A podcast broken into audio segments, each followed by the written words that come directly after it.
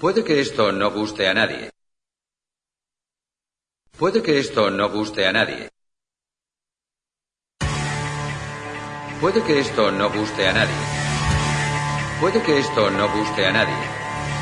Puede que esto no guste a nadie. Puede que esto no guste a nadie. Puede que esto no guste a nadie. Puede que esto no guste a nadie. Puede que esto no guste a nadie.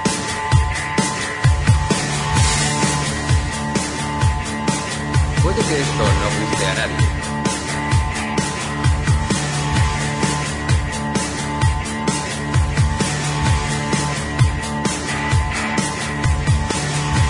Puede que esto no guste a nadie.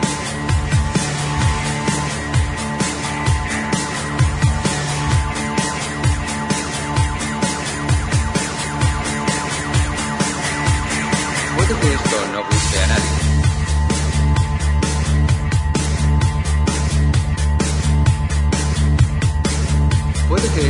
Guste a nadie.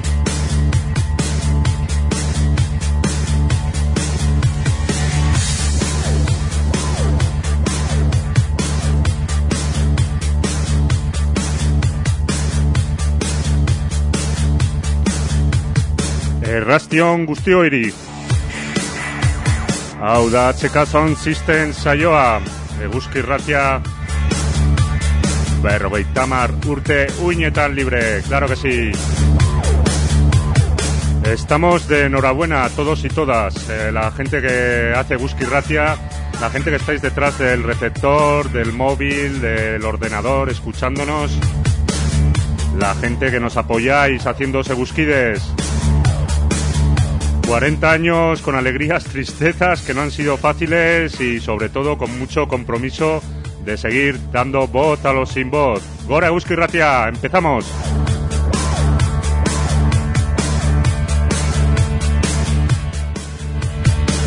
De lo que se trata, ya sabéis, es de celebrar eh, este aniversario, pero también de que os hagáis Egusquides. Aquí estaremos para atender el teléfono 948 2207 58 la web o el número de WhatsApp.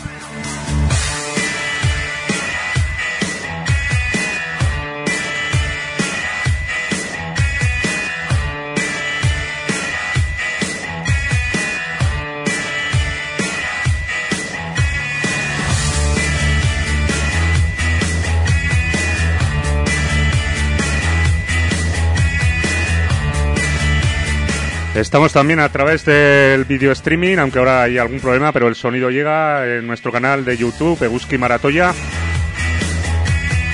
Redes sociales y, en fin, eh, por todo el mundo mundial a través de Eguski.eus.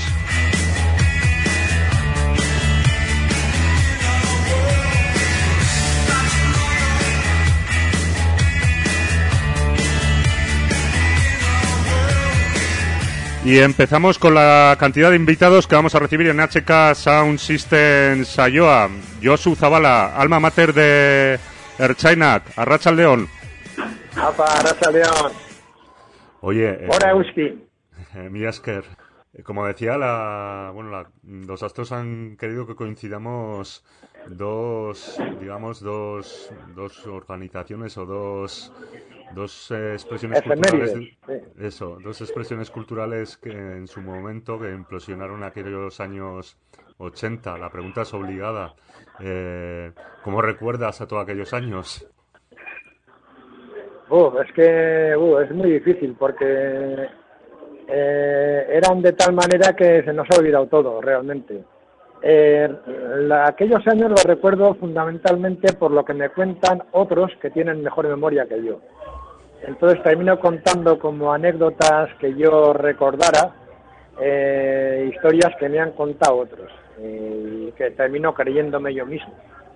Eh, no sé, a ver, éramos más jóvenes, éramos, éramos yo creo que más libres incluso que hoy, parece mentira, pero en muchos sentidos éramos más libres, aunque la, la situación igual era también más dura y más complicada para todos. Y yo qué sé, o sea, éramos eh, activistas, éramos, estábamos llenos de vida y, y queríamos hacer un mundo mejor y, y estábamos en ello, yo qué sé, vosotros también.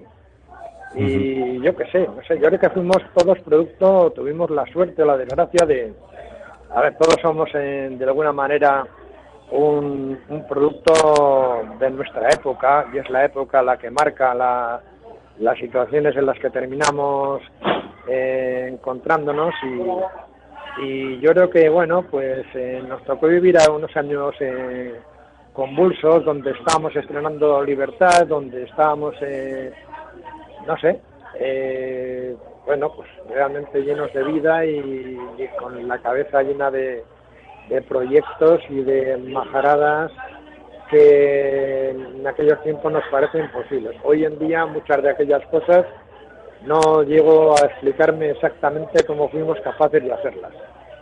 Pero como dice un amigo mío, eh, nadie nos dijo que era imposible, así que sin darnos cuenta lo hicimos.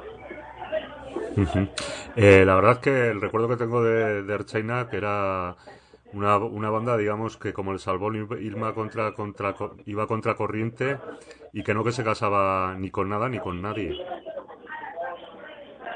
Bueno, intentamos ser eh, lo más independientes que pudiéramos en, en un ambiente en el que no era realmente fácil y eso nos llevó a, bueno, pues a, a tener que sufrir críticas desde muchos puntos de vista. Nosotros empezamos cantando en euskera en una ciudad en la que nadie hablaba euskera y, es más, por lo que cantábamos y por lo que contábamos, eh, el mundo euskaldún nos daba la espalda y nos criticaba y nos veía incluso como, como un peligro y, y bueno, y en, ese, en ese ambiente nos sentíamos felices, sentíamos que, que estábamos haciendo lo que teníamos que hacer, que hacía falta que alguien hiciera eso para que cambiaran las cosas. Luego resulta que las cosas cambian y nosotros también y, al final no sé muy bien en qué queda todo todo el tema este, ¿no? Pero pero sí, fue muy además era muy divertido. Era muy divertido ir en contra de todo el mundo y, hacer lo que nos daba la gana. Y, y la verdad es que tuvimos un la gran suerte, yo creo, de vivir uno de esos momentos históricos en los que se pasa de en muy poco tiempo de una situación de falta de libertades casi casi absolutas a, a, lo contrario. Y entonces hay un momento en el que nadie controla demasiado hasta dónde van las cosas y yo creo que pudimos jugar eh, tensando la cuerda mucho más de lo que ahora mismo se puede. Eh, ¿Tú de alguna manera has seguido conectado a, la escena musical de Euskal Herria, a la escena cultural? Igual es una pregunta muy socorrida, ¿no? Pero ¿qué echas en falta de aquellas épocas o qué se ha ganado de las actuales? Bueno, a ver, eh, a ver, de aquellas cosas, de aquellos tiempos mejor casi no echar nada en falta porque eh, ya se hizo, ya se hizo lo que había que hacer y creo que lo que se hizo entonces, eh, afortunadamente, tuvo una influencia muy grande y, perfiló el futuro y la realidad y el presente que ahora mismo hay.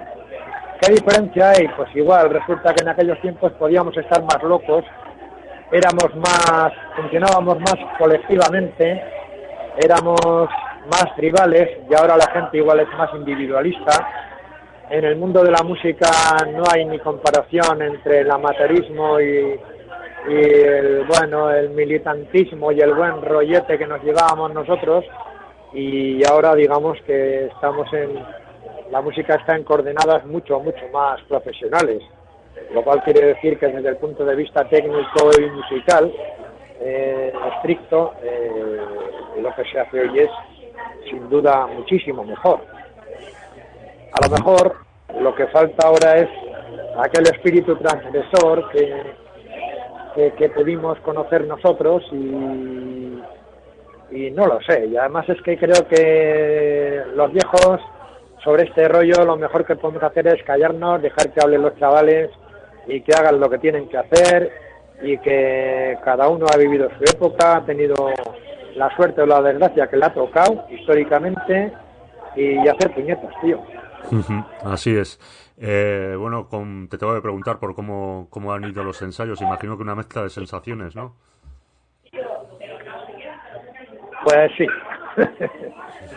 bueno, por una parte, bueno, no voy a decir que no ha habido tensiones, ha habido muchas tensiones en los, en ensayos, ah, en los Erzañas siempre ha habido, históricamente siempre había muchas tensiones, éramos un grupo de, de novatos intentando aprender, cada vez que creíamos que habíamos aprendido algo pasábamos a la siguiente lección y continuamente estábamos en, estábamos en continuo cambio y en continuo movimiento. Y ahora pues parece ser que con el tiempo las cosas pues siguen igual, porque de alguna manera después de nosotros en, realidad somos un grupo zombie, un grupo que ya murió y que de repente parece que empieza a andar ahí eh, nuevamente y tal, pero volvemos a empezar con un poco con, con el rollo que teníamos entonces de cada canción que hicimos entonces, tenemos 25 versiones, llegamos al ensayo y entonces uno dice, vamos a tocar esta canción, pero, pero ¿qué versión? La que tocábamos entonces, la siguiente, y cada uno tiene una versión diferente y entonces ahí empieza la pelea de si hacemos esta versión, la otra, o hacemos algo totalmente nuevo y empezamos de cero. Entonces, bueno, pues sí, ha habido hay tensiones, un poco con, con todo, pero, hombre, fundamentalmente lo que está por encima de todo es la gran ilusión de, tener una suerte que yo no puedo ni, ni, explicar. O sea, esto es algo esto es algo muy gordo a nivel emocional, ¿no? que de repente, después de 30 años eh, o 40 años en mi caso de algunas canciones, eh, bueno, ves que la gente quiere escuchar esas canciones y descubres que de alguna manera muchas de ellas no han envejecido eh, sino que tienen vigencia desde el punto ideológico, de vista ideológico totalmente. Y que dices, eh, si esta canción no la hubiéramos hecho hace 30 años, a lo mejor alguien tenía que hacerla hoy. Y no sé, desde el punto de vista de los mensajes y de, bueno, y otros, bueno, esto es, un, es, bueno, no sé, hay un, hay un, hay un choque aquí de emociones de todo tipo, eh, bueno, que es, muy difícil de explicar. En pues cualquier caso, me considero absolutamente afortunado, no, sino afortunadísimo de poder vivir una circunstancia así sobre algo que yo pensaba que había muerto ya hacía mucho tiempo. Pues es como resucitar. Ajá. Pues afortunado tú y afortunados todos los que vamos a estar allá en el BEC eh, emocionándonos también y con, bueno, con ganas de, celebrar una, una, buena fiesta que, bien merecida, merecido nos lo tenemos. Yo es un placer que hayas atendido la llamada de... Sí. Oye, pero una cosa, una cosa. Vosotros también, si podéis, resucitar, ¿vale? Sí, sí, desde Es un consejo. Sí, sí. Es un consejo. Intentaremos. Esto te iba a decir que es un placer que hayas atendido la llamada de Busky Ratia y te voy a dar de entre la gran selección de himnos y de hits que tenéis. He elegido dos y te voy a pedir que me escojas una de los dos para acabar esta entrevista. He elegido el rock and roll bachoquian o eh, diré el Iles Asuaita que algún alguien definió como el primer rap en euskera. ¿Con cuál nos despedimos? Pues, joder, no sé. A mí es que me resulta muy difícil. Esto es como elegir entre, entre los hijos. ¿Cuál es el más guapo, no? eh, sí, es muy difícil. Ya, ya además eh, me lo han dicho, me lo han pedido más de una vez. Y siempre digo que no, que no puedo. Mira, elígete. Vale, pues nos despedimos con el Iles Asuaita, que siempre está bien matar al padre de vez en cuando. Mi Asker Yosu. Sí, sí, sí, siempre, siempre. Hay, hay que hacerlo. No os olvidéis. Venga, un abrazo. Venga, un abrazo, gracias, Jorge. Venga, Miasker. Agur, agur. agur.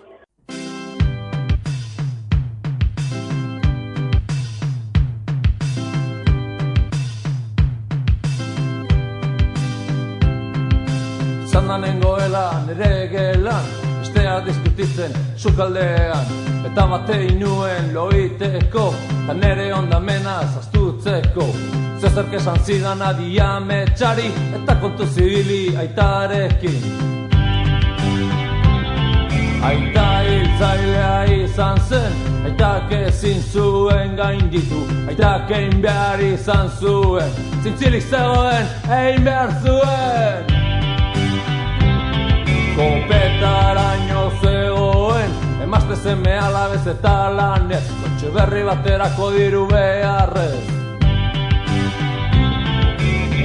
Egie zuen batetan Armariotik atera zuen eskopeta. Tiro bat bota anaiari Tiro bat bota emazteari Beste bi tiro arrebentzat eta beste bat gatuaren Eta pareko tabernan erre eta edaten guztiz itxuari nintzen jartzen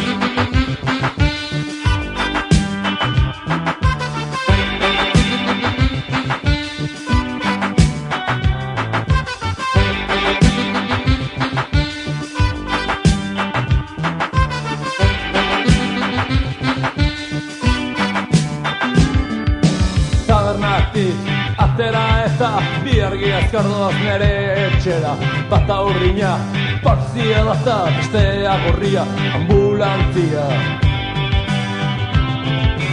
Ulertzen dut iristerakoan, balgora usaina odala parketan Argi urdinak, eta daroa, eta gorriak. Bapatean despertadora jotzen du Eta huartzen aiz dena mes bat izan dela. Soldik ames bat, ez da zer Duan ez dut lasaitu Zukaldean Karraitzen dira juak Bata moskortia besteak galduak. Eta orduan Ostero entzuten dira Eta gero soinu Isiltasuna pasilloan urrazatzuk irristatzen. Aitak bere lan amaitu nahi ez zote Bala bat baino gehiago. Badu orain di Zer egin bihot nik Osbaitea mendik Zer egin bihot nik Osbaitea mendik Zer egin bihot nik Osbaitea mendik Ha! azt meg te mennél.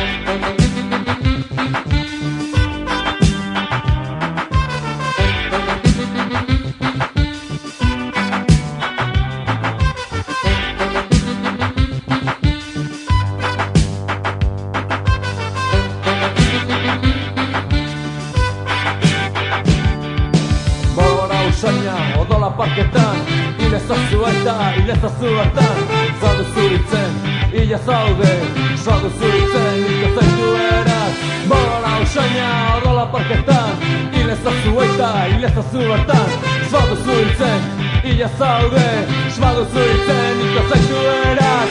Bogora usaina dola parketan Irezazu aita, irezazu hartan. Esmaldu zuitzen, ia zaude Esmaldu zuitzen niko zaitu eraz. Bogora usaina dola parketan Irezazu aita, irezazu hartan. Esmaldu zuitzen, ia zaude Esmaldu zuitzen niko zaitu eraz. Estás escuchando el maratón para seguir otros 40 años en las ondas libres. Apoya económicamente a la radiación de Teguskide a través del teléfono 948 220758 de la web eguski.eus o a través del WhatsApp 645 442420. El sábado 17 de diciembre, a partir de las 9, sorteo de lotes entre las Egusquides y los Egusquides. Pues nada, aquí seguimos HK Sound System Sayoa celebrando el 40 aniversario, intentando hacer egusquides. De momento llevamos tres, no va mal, pero esto se tiene que animar. Daros cuenta que solo, bueno, que necesitamos 500, vamos 430.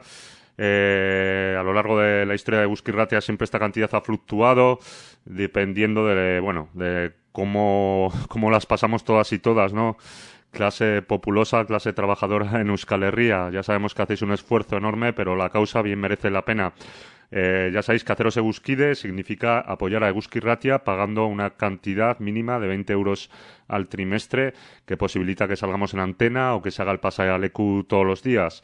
Eh, podéis llamar mientras hacemos el programa al 948-220758. El, el señorito Felio os atenderá. También tenéis eh, el cupón en la web, en eguski.eus. Ahí hay un enlace que os lleva al cupón, lo rellenáis. Número de cuenta importante. Y pues nada, el WhatsApp. Nos mandéis un WhatsApp y contactamos con vosotros al 645 44 24 20. Mañana a partir de las 9 un montón de lotes de regalos en los que hay novedades de la editorial Pamiela, la última, el último libro de Sariona India, de Chalaparta, el, nos llamarán chaqueteros de infrahistoria del peso y la UGT de Navarra, eh, entre otras de las novedades de Chalaparta, novedades de la casa de discos Vagaviga, el nuevo disco de Zelanda, por ejemplo, La Furia, toda la discografía de Bisarduna, cortesía de Gor, camisetas de la Eguski, entradas para la Torchu, en fin, ¿quién da más? Pero bueno, eh, tenemos que seguir en este día de celebración que también pretende ser un, un momento para reflexionar sobre la importancia de Guski Ratia o la situación de los medios de comunicación. Tenemos con nosotros al, otro lado del teléfono en este 40 aniversario a Marcelo Tamendi, director de Berría, al que saludamos. A León, Marcelo. A León, Sorionak por el 40 aniversario. Eh, no se cumplen todos, todos los años 40, 40 años. Sí, sí. Mérito que una radio como vosotros como vosotros y como vosotras siga como, la vuestra, siga 40 años al pie del, al pie del micrófono. Pues sí, pues sí, la verdad que muchas veces no se valoran estas cosas, pero sí que cuesta, la verdad. Mi Asker, por lo que nos toca y nada, pues mira, ya de paso te aprovecho para preguntarte, no sé cuándo fue la primera vez que, que igual oíste hablar de, de Busquirratia. Pues no, me acordaría, ¿eh? no me acordaría, pero 40 años tampoco que yo, entonces tenías tengo 64, con 40 tendría 24, pues sería igual, sería igual, no sé, o más tarde igual, no sé, no sé, no, no podría decirte muchos años, desde que estoy en comunicación muchos años, yo primero era profesor escuela y luego estuve trabajando ya en Euskaltelista, en Uncaría en Berría, y cuando entré en el mundo de la comunicación, ahí sí, ahí sí, pues, pues cuando yo entré en la comunicación año 87, pues pues, pues era igual, pues, pues, en esas fechas más o menos sería ya, cuando entras ya un poco, conoces más el sector y sabes lo que hay en el sector, pero esas fechas más o menos. El motivo también de, hablar contigo es, es, este, ¿no? Hablar un, aprovechar esta ocasión, ¿no? Eh, que tenemos de celebración para hablar un poco de, cómo anda cómo anda el sector en Euskal Herria. Ya sé que la pregunta es muy genérica, pero voy, voy a empezar por ahí pidiéndote un, pequeño análisis. Seguro que podríamos estar horas para, para en este 2022 que, que acaba. ¿Cómo ves, cómo ves eh, no sé, el asunto de los medios de comunicación aquí en nuestro país? Bueno, es complicado como en todo el mundo. Y además aquí tenemos la variante del medio comunicación en castellano, en euskera o en francés, ¿no? Pero en general el sector de la comunicación está flojo en todo el mundo. Eh, durante muchos años hemos conocido grandes empresas mediáticas en el mundo con mucha fuerza, con mucha capacidad de, de influencia y de presión, cuarto poder y con ganando mucho, muchísimo dinero porque ha habido empresas que han ganado muchísimo dinero en el, en el mundo, que han mandado mucho, y empresas comunicativas que han mandado mucho, que han tenido mucha influencia y que han ganado mucho dinero y trayendo a las que más Escalería, pues también hemos tenido empresas importantes.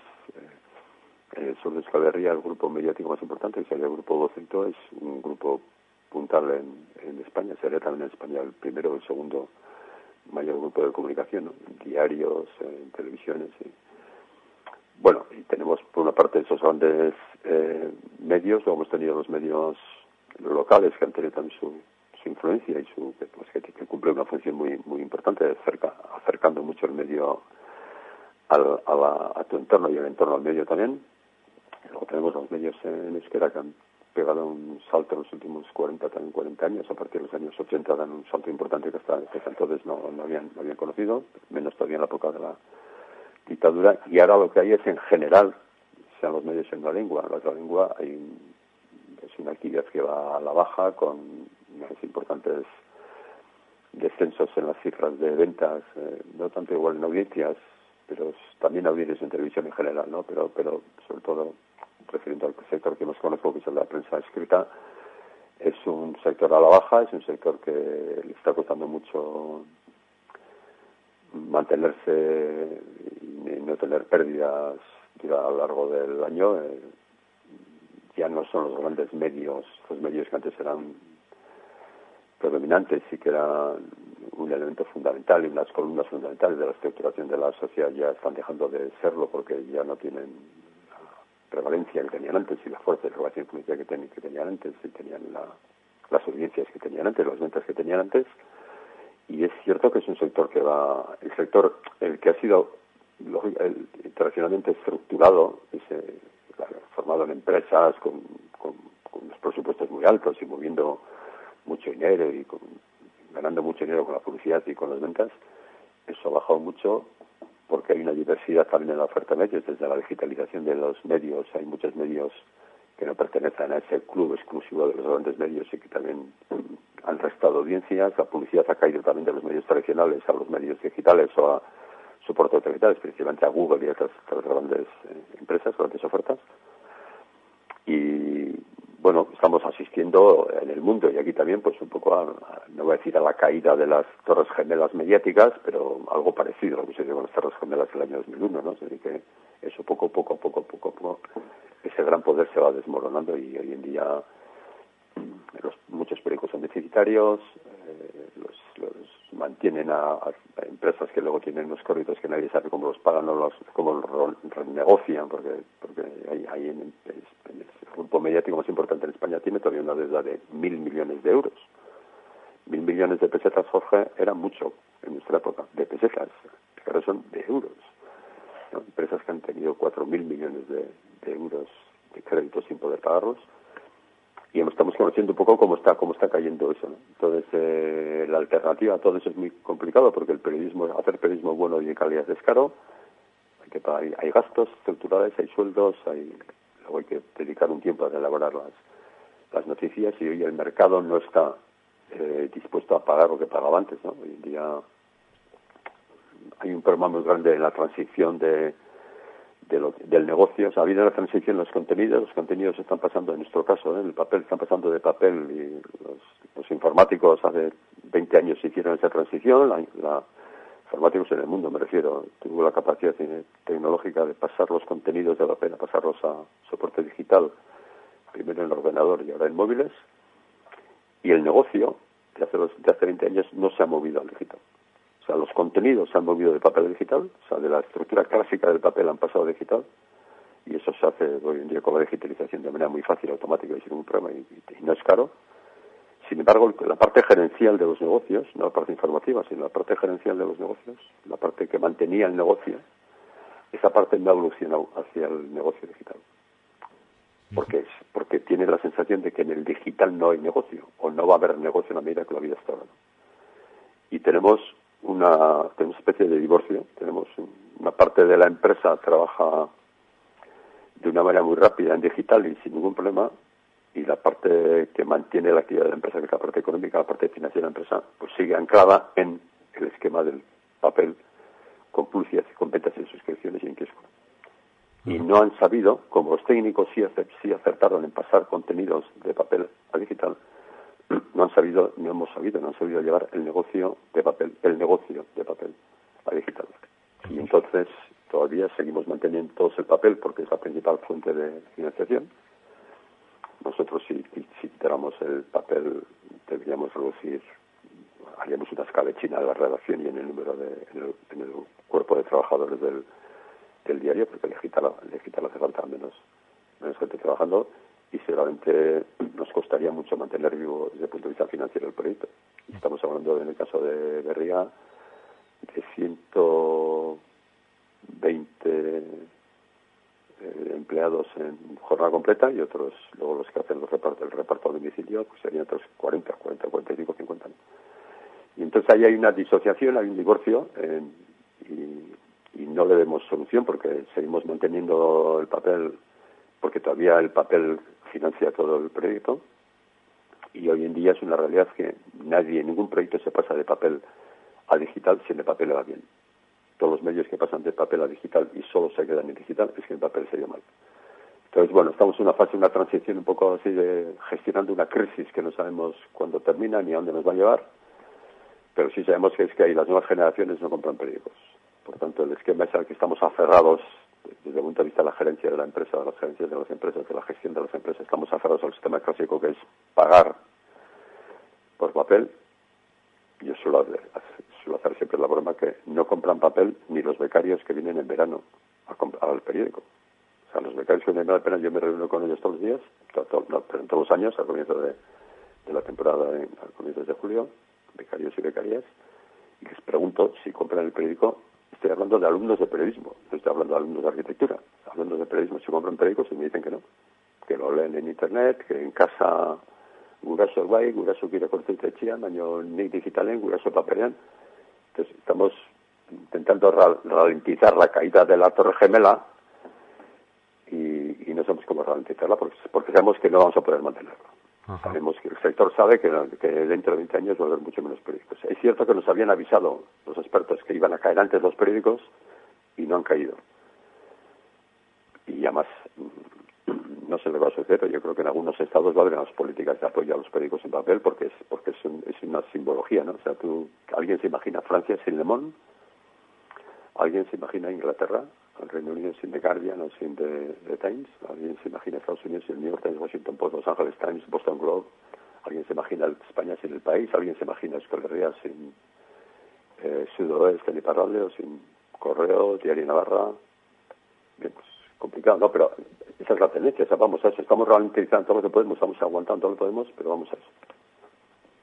Eh, de todas formas, bueno, en vuestro caso igual, eh, los que hacéis, los que hacéis prensa escrita, ¿verdad? Eh, fuisteis los primeros afectados igual por todo este tema de la digitalización, pero la velocidad que estamos viendo es, que estamos observando que hasta las televisiones también están en crisis, por ejemplo, ¿no? Ya que los contenidos audiovisuales pues digamos eh, cada vez más pues eh, se están viendo en plataformas por streaming o entre los jóvenes pues el fenómeno YouTube no digamos que, que la como dices tú, las torres gemelas no solo están afectando, no solo están cayendo en el, tema de la prensa escrita, sino en todos los, en todos los medios, ¿no? Eh, digamos, es la transición de la transición, porque luego ya apuntando un poco más alto, ahora también se suponía que la gente joven igual se informa más a través de redes sociales, pero viendo lo que estaba pasando en Twitter, por ejemplo, uno piensa que hay más mar de fondo también en el tema de las redes sociales que el que se nos está vendiendo.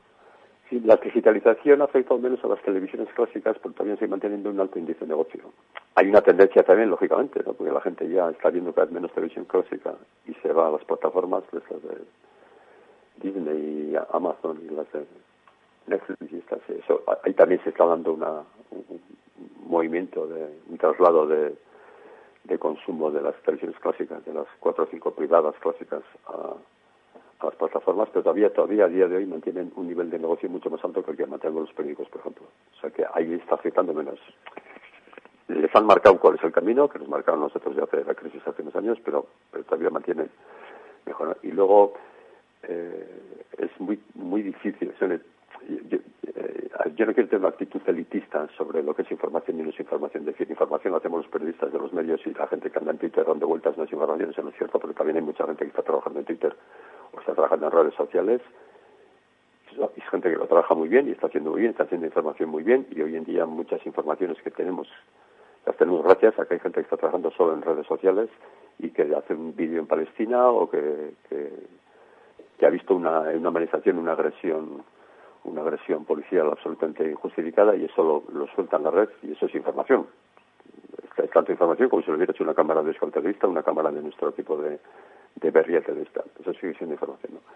Pero que ahí hay un magma que es absolutamente ingobernable en, las redes sociales y no sé, no sé cómo, no, no tengo la capacidad de ver cómo va a quedar eso, ¿no? Yo no sé si la gente se va a aburrir de estar todo el día mirando al móvil y estar todo el día dando vueltas en TikTok y todo el día dando vueltas en, las redes sociales. No, no, tengo la capacidad de verlo porque me da la sensación que las nuevas generaciones están muy metidas en eso y dedican muchas horas al día. Eso no sé si va a haber un hastío generalizado sobre eso y la gente va a decir, ah, ya, esto ya, ya, ¿no? Como hay gente ya que dice, ah, no, ya salió Twitter porque no aguanto esto, ¿no? No sé, no sé cómo hacer ese consumo en esto, pero es cierto que va a costar mucho que haya diarios digitales de calidad.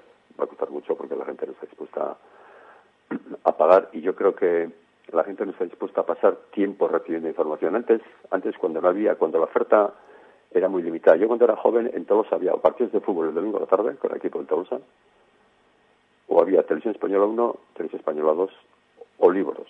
O sea, lectura de libros, televisión española, española 2, o te ibas a jugar a ping-pong, al billar, o, sea, no había muchos entretenimientos.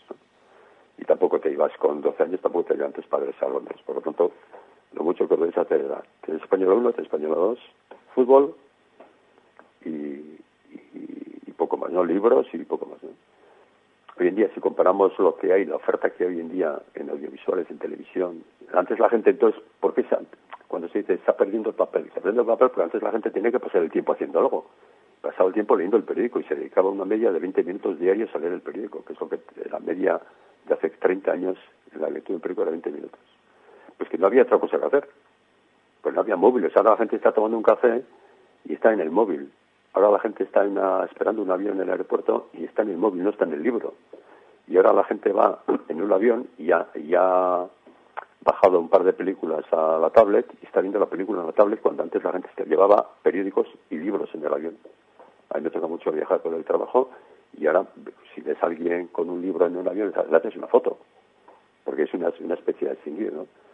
Entonces, la oferta se ha multiplicado por dos mil millones y entonces no tienes la necesidad de... O sea, puedes pasar el tiempo haciendo cosas que no sea leer periódicos. Y puedes decidir tú qué serie vas, qué serie vas a ver, porque es una oferta muy amplia en las series. Y además la puedes ver cuando quieras, no la puedes ver solo cuando la, la emite una televisión clásica, sino cuando tú quieras. Puedes ver los capítulos juntos, tres capítulos a la vez, no verlos seguidos, no sé cómo quieras. A la vez no, pero seguidos.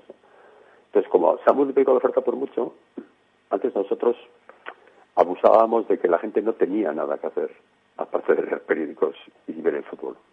Y ahora se ha cambiado muchísimo. Entonces, eh, la gente no tiene la necesidad, no tiene, las nuevas generaciones no tienen esa vinculación al periódico escrito o al medio de comunicación clásico.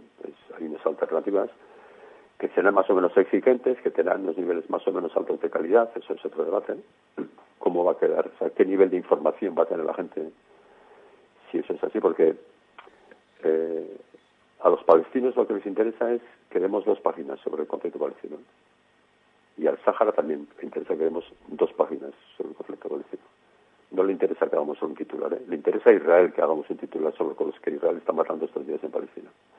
Y sobre la presión de Marruecos en el Sáhara, le interesa a Marruecos que eso se dé solo en cinco líneas. Al Sáhara no. A los saharauis lo que les interesa es que eso lo demos en dos páginas.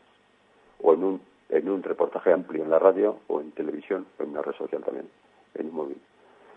Pero está cambiando el concepto del periodismo, porque cada vez vamos a ir a un concepto de periodismo menos extensivo, más píldora, y para hacer píldoras no vamos a enviar, no vamos a gastarnos dinero enviando un periodista a, a, Palestina, porque para hacer píldoras no lo vamos a hacer. Y eso perjudica ese tipo de periodismo, esa tendencia del periodismo a hacer, vamos a hacer píldoras y por lo tanto las vamos a hacer desde Andoain, desde la relación central, y no vamos a hacerlas desde, desde Cisjordania, eso le interesa a Israel y eso le interesa a Marruecos y eso le interesa a unos empresarios que no quieren subir los sueldos a los trabajadores y los trabajadores están en huelga.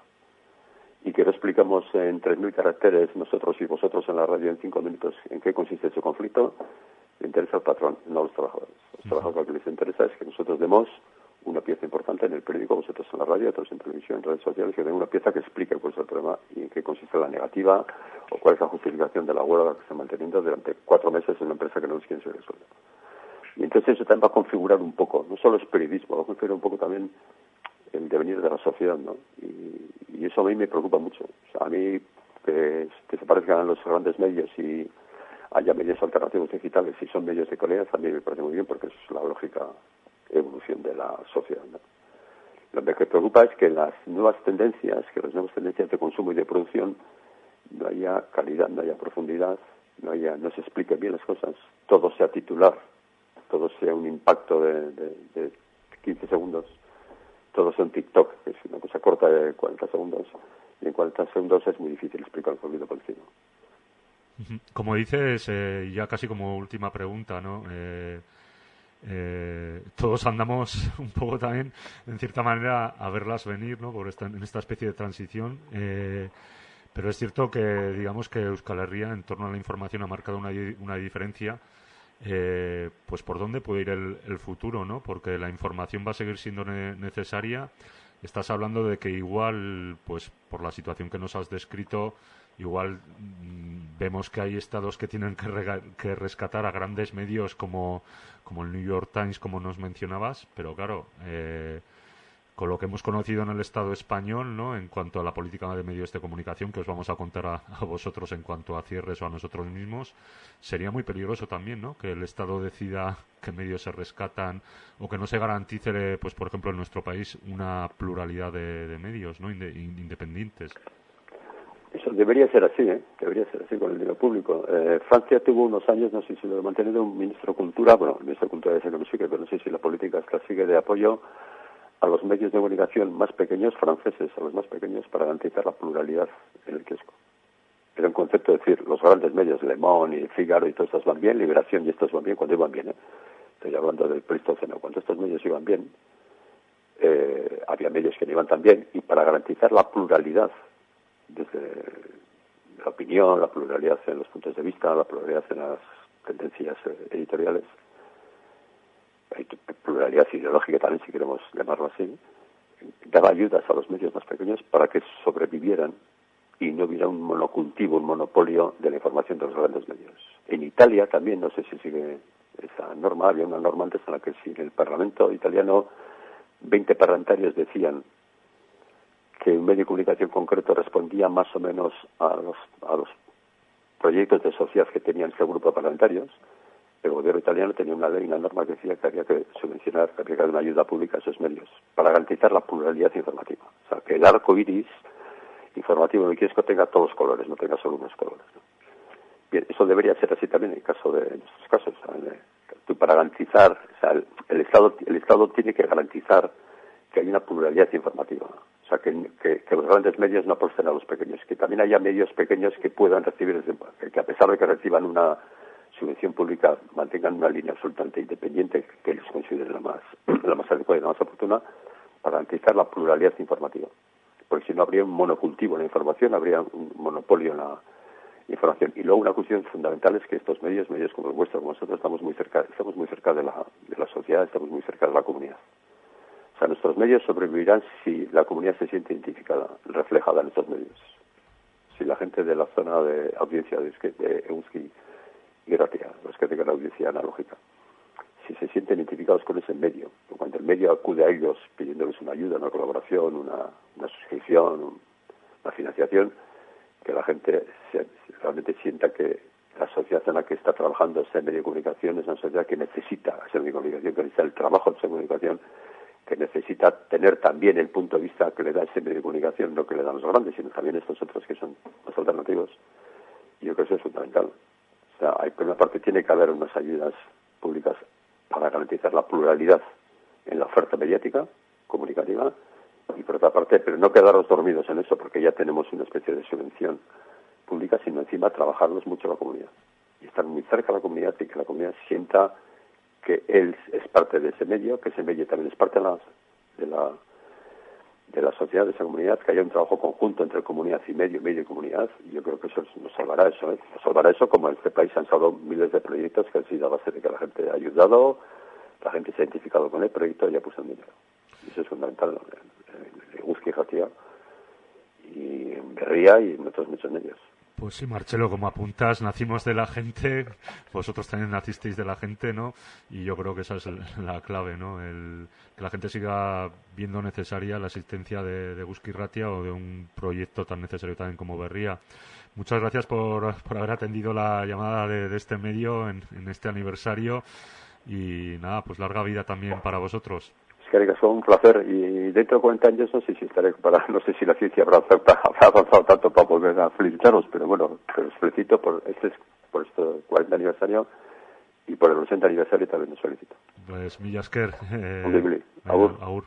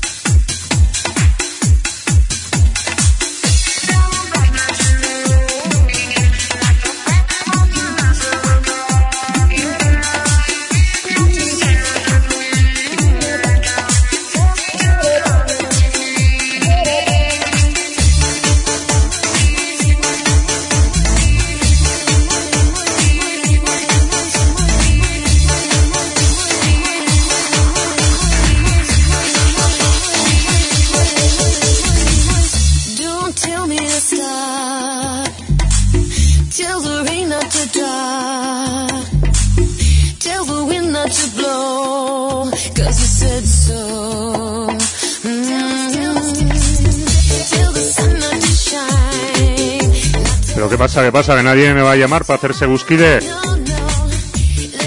Que solo llevamos tres en seis horas. 948220758 Hazte Gusquide, apoya Gusquirratia para que sigamos en antena Y sigamos otros 40. Tell me, call me.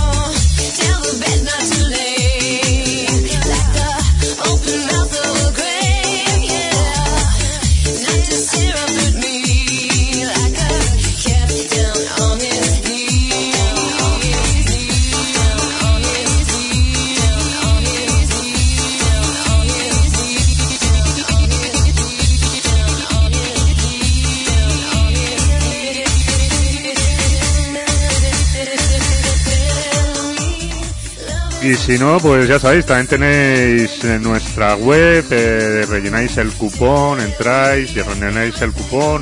O nos podéis mandar un WhatsApp al 645 44 24 20. Venga, venga, que hay que animarse y subir el número de Guskides. Incluso, bueno, pues también agradeceríamos que nos llaméis para felicitarnos, por ejemplo. Que llame la Mara.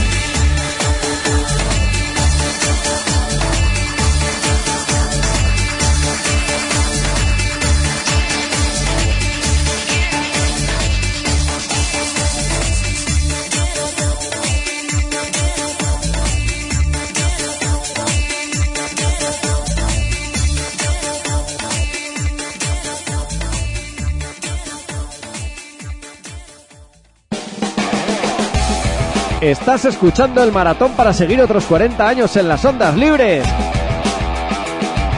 Apoya económicamente a la radiación de Teguskide a través del teléfono 948 220758 de la web eguski.eus o a través del WhatsApp 645 442420. El sábado 17 de diciembre, a partir de las 9, sorteo de lotes entre las Eguskides y los Eguskides. Pues continuamos con más invitados en este 40 aniversario de Guski Ratia y una de las personas a las que nunca habíamos tenido el placer de entrevistar y mira que es compañero aquí de mil batallas es alguien que en su momento lo dio todo por esta casa y en unas épocas complicadas además haciendo un programa que yo fue que yo creo que también se convirtió en referente aquí en Eguski Ratia es Pedro J que hacía pasión por el ruido. Arracha León Pedro J. Arracha León, ¿qué tal estamos? muy bien muy bien. ¿quién lo iba a decir eh? que llegásemos a los 40 Sí, pero bueno, te pones a analizarlo fríamente y un medio como este, yo creo que 40, 50, 60 años, porque... Bueno, no, porque un, no sé, un medio de información alternativo, rebelde, que se sale de lo establecido, es que en Iruñerría no hay, o sea, así, así de claro. Entonces, este proyecto pienso que futuro tiene.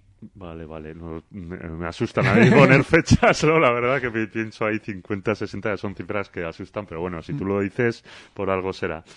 Oye, eh, joder, vamos a remontarnos un poco. Eh, ¿Cómo fue que reca- cayeses tú por aquí, por Eguski Ratia? Yo creo que era ya casi acabando, acabando los 90, ¿verdad? Sí. Eso es, eso es. Pues, ¿qué sería? El 98 por ahí, que más o menos en un breve espacio de tiempo entramos a la vez. Pues entré yo con Pasión por el Ruido, entró Iñaki Osés eh, con eso, con el Cómo están ustedes, que aún sigue, y entró Pachi Goetia, ¿no? Todo como muy rock, muy metal, muy, muy tal. Pero bueno, yo creo que al final, pues lo que pues como fueron un poco aquellos años, ¿no? Que yo qué sé, pues llegabas a San Fermines, conocías la chozna, eras oyente porque escuchabas la Guski desde crío, pues aquellos programas de música, aquellos informativos entre semana por la noche, ¿no? Y al final siempre entre colegas hablas, va, y si hacemos un turno y si no hacemos, y total, que el turno al final de varios que vamos a hacer lo empecé yo solo, luego sí que es cierto que me ayudó alguna gente un breve espacio de tiempo, y, y bueno, me quedé solo pues por las circunstancias que pasaron pues a inicios de este siglo, pues con la Guski, ¿no? El parón que hubo que hacer, etcétera, etcétera. Sí, porque erais. Yo te recuerdo además porque hacéis el sábado por la mañana, no sé Mm. si detrás iba yo, creo que no, pero pero que empezasteis unos cuantos y al final, como suele pasar, ¿verdad? Mm, sí, sí. Acaba, cuando se empieza con grupos siempre acaba habiendo deserciones, ¿no?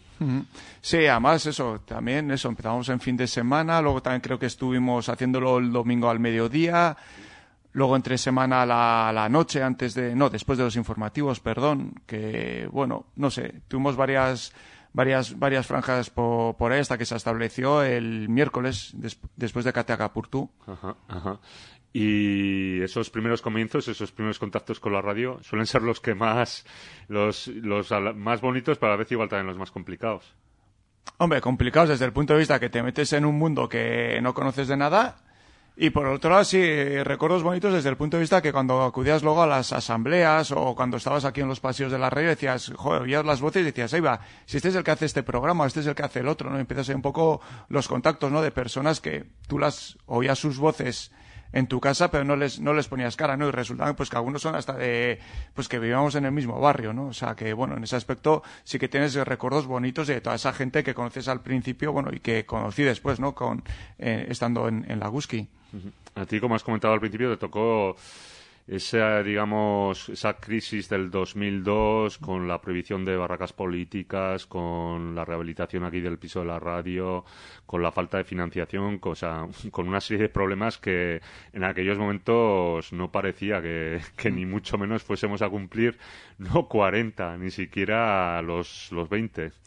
Hombre, eh, ahí sí que es cierto que fueron años muy, muy jodidos. O sea, bueno, eh, sobre todo, yo creo que fue un poco igual más cabezonería de la- del núcleo que se quedó, ¿no? Porque pasamos de ese mogollón de gente a quedarnos como muy poquicos, pero como con una idea clara de, joder, es que si se acaba la Guski en el año 2000, ¿no? Que, ¿no? ¿Qué, qué, qué referencias hay, no? Me da igual, a nivel cultural, a nivel político, a nivel, o sea, esa, esa alternativa, esa rebeldía que, que transmite, que transmite la Guski, es que yo creo que el núcleo que nos quedamos de 15 personas no la veíamos en otros, en, en otros sitios.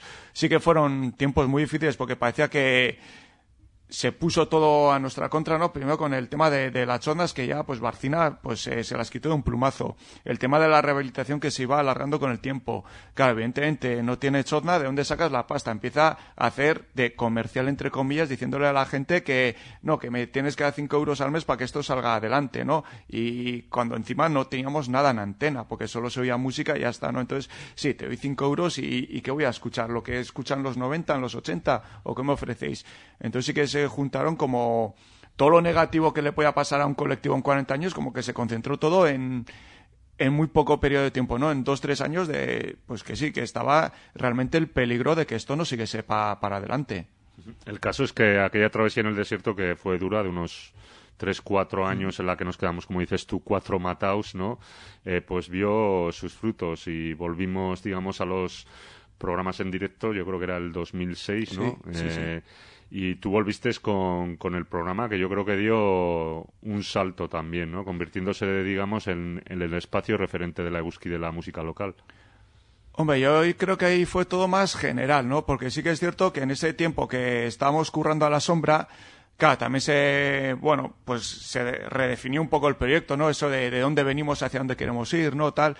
Entonces yo creo que ahí, aunque fueron cuatro años duros, Jolín, en el 2006 la, la Guski entró con una calidad en las ondas, pero, pero tremenda y brutal, ¿no? Eh, hasta el punto, bueno, por lo menos en mi caso, llamabas a cualquier grupo, no sé, me da igual decirte los Sutaga o los Barricada y te venían con las, con las guitarras acústicas a hacerte un par de canciones, ¿no? Cosa que igual otros, otros medios se tenían que, pele- que pelear más, ¿no? Y estos te venían, esta gente te venía encantada, ¿no? Y luego, pues eso, el salto de, de cualidad, el tema de la digitalización, que al final fue una herramienta que nos, que nos ha ayudado, ¿no? Entonces, no sé, yo sí que es cierto que noto que en el 2006, jolín, la, la Ratia di- dio un puñetazo encima de la mesa tremendo, de decir, cuidado con nosotros que somos gente seria, o sea, no pierdes ese espíritu combativo de los 80, pero que tampoco somos aquí una radio de porro y litrona, que somos gente, gente muy seria. De entre las cosas que recuerdo de hacer contigo, una muy especial y que también la guardo como, como muy entrañable fue aquel, creo que era 25 aniversario que tuvimos que celebrar en el exilio gracias a las gentes del Gasteche de Leiza. Eso es. Con los Mac de Iparralde, los de Yotican y... ¿Qué más, qué más estaba? Mac, eh, Leyotica. Yotican, y luego yo pinchando y los de Leiza. Leiza bailando el, el Fari. Eh, sí, sí, así de claro. Pues fíjate, pues al final ha sido un poco... Yo creo que la historia de la Gusky Ratia también va un poco ligada a la, a la historia de, de la propia ciudad, ¿no? O sea, en el año 2000, pues ya vimos que Barcina entró a saco con todo, eh, no solo contra la Gusky, el movimiento de, de los gateches, que antes había de gateches tal, y el 25 aniversario, pues lo tuvimos que celebrar, pues es que no, ni tan siquiera en Iruña, o sea, nos tuvimos que, ir- que- ir a Leiza, ¿no? Porque no había un sitio así contestatario alternativo que, que respondiese a nuestras ne- necesidades.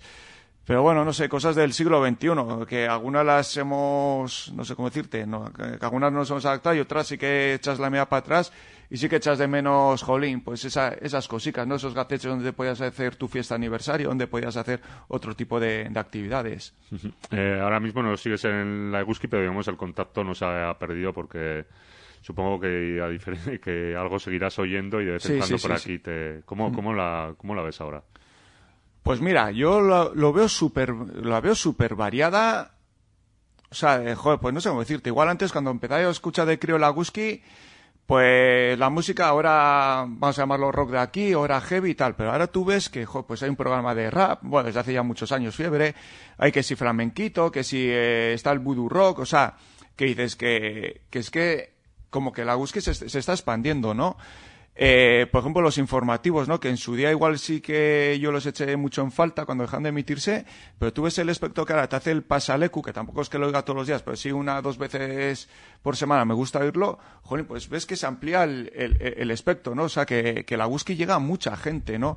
Entonces yo en ese aspecto lo noto muy, muy positivo, que no es igual un rollo sectario cerrado, ¿no? Que es algo muy, abie- mu- muy abierto para mucho tipo de, gente diferente. Y se tratan temáticas, pues la verdad que me parecen muy, pues muy, muy variadas y muy interesantes. Y el panorama comunicativo de los medios de comunicación, ¿qué te parece? Ahí ya sí que es cierto que lo sigo menos. Yo siempre he sido muy de, pues cómo decirlo, pues de, de radios libres, de, de fanzines y tal. Evidentemente todo eso a día de hoy se lo ha comido Internet. ¿Y cómo lo veo? Pues que los más media eh, ya ni los leo. O sea, as- así de claro. O sea, me da igual que me digas un medio que otro. O sea, ya paso porque me, eh, todos te, te cuentan lo mismo. Y cosas alternativas, pues es que o te tienes que ir a webs muy, concre- muy concretas o a las pocas radios libres. Bueno, yo aún las sigo denominando radios libres que aún resisten a, a nivel del Estado, pero fuera de ahí yo sí que veo que es un, un pensamiento único, pero único, único que nos han ganado, que ya no dices, va, este es el perico de las derechas, este de las izquierdas, no, es que todos, todos dependen de, de la misma gente. Entonces, en ese aspecto yo el tema comunicativo, cara como ciudadano, pues lo, veo fatal, porque leer un periódico, leer otro, es que me, me dicen lo mismo. Ya para acabar, a la gente que pueda estar escuchando, ¿por qué, le, qué, les dirías que te parece interesante, bueno, para de cara a que apostasen por apoyar económicamente este proyecto? Hombre, yo creo que ya, que ya lo he dejado entrever en la, en la entrevista, porque al final eh, es un medio alternativo, es un medio rebelde, es un medio que además a todo aquel que se ha acercado le le ha dado voz. Entonces, jolín, son, son adjetivos que hoy en día yo no veo en la prensa más, más, más, más habitual, ¿no? Además, y, y muy importante, eh, eso, eh, esto lo financian lo- los oyentes. Es decir, que aquí no viene un supermercado o viene una multinacional, suelta pasta para que salgan unos anuncios entre programa y programa. Entonces eso también da una, una independencia que otros medios no, no, no tienen. Entonces sí que es importante que la, que la gente se, se involucre porque al final es un medio hecho por, por la gente y financiado por la gente. Exactamente, la independencia desgraciadamente tiene, tiene un precio, ser libre tiene un precio. Pues Pedro J, un placer que hayas, te hayas acercado aquí a los estudios de Gusky Ratia. Ya, ya brindaremos con, con uno de esos eh, combinados tan magníficos que haces para celebrar estos 40 y los que tenga que venir. Millasker. Bueno, es que recasco, mi, mira, es que... Agur.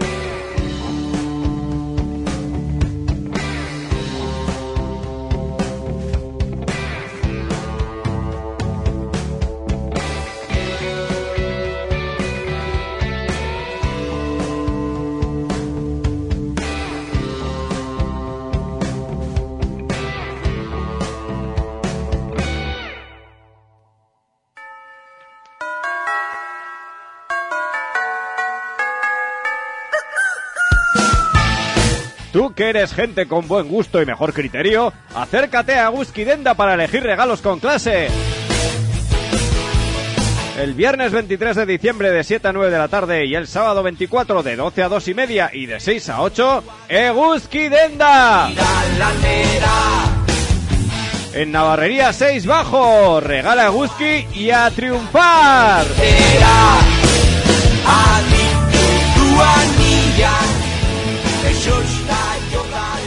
Pues 40 aniversario, y cuando son las 4 y 5 de la tarde entramos en la séptima hora de este maratón radiofónico, 24 horas ininterrumpidas para celebrar estos 40 años en las ondas libres de Busqui Ratia, para conseguir también Egusquides que ayuden a que sigamos en el otros 40, ya sabéis, aquí estamos encantados de atenderos por el teléfono a través del 948 2207 58.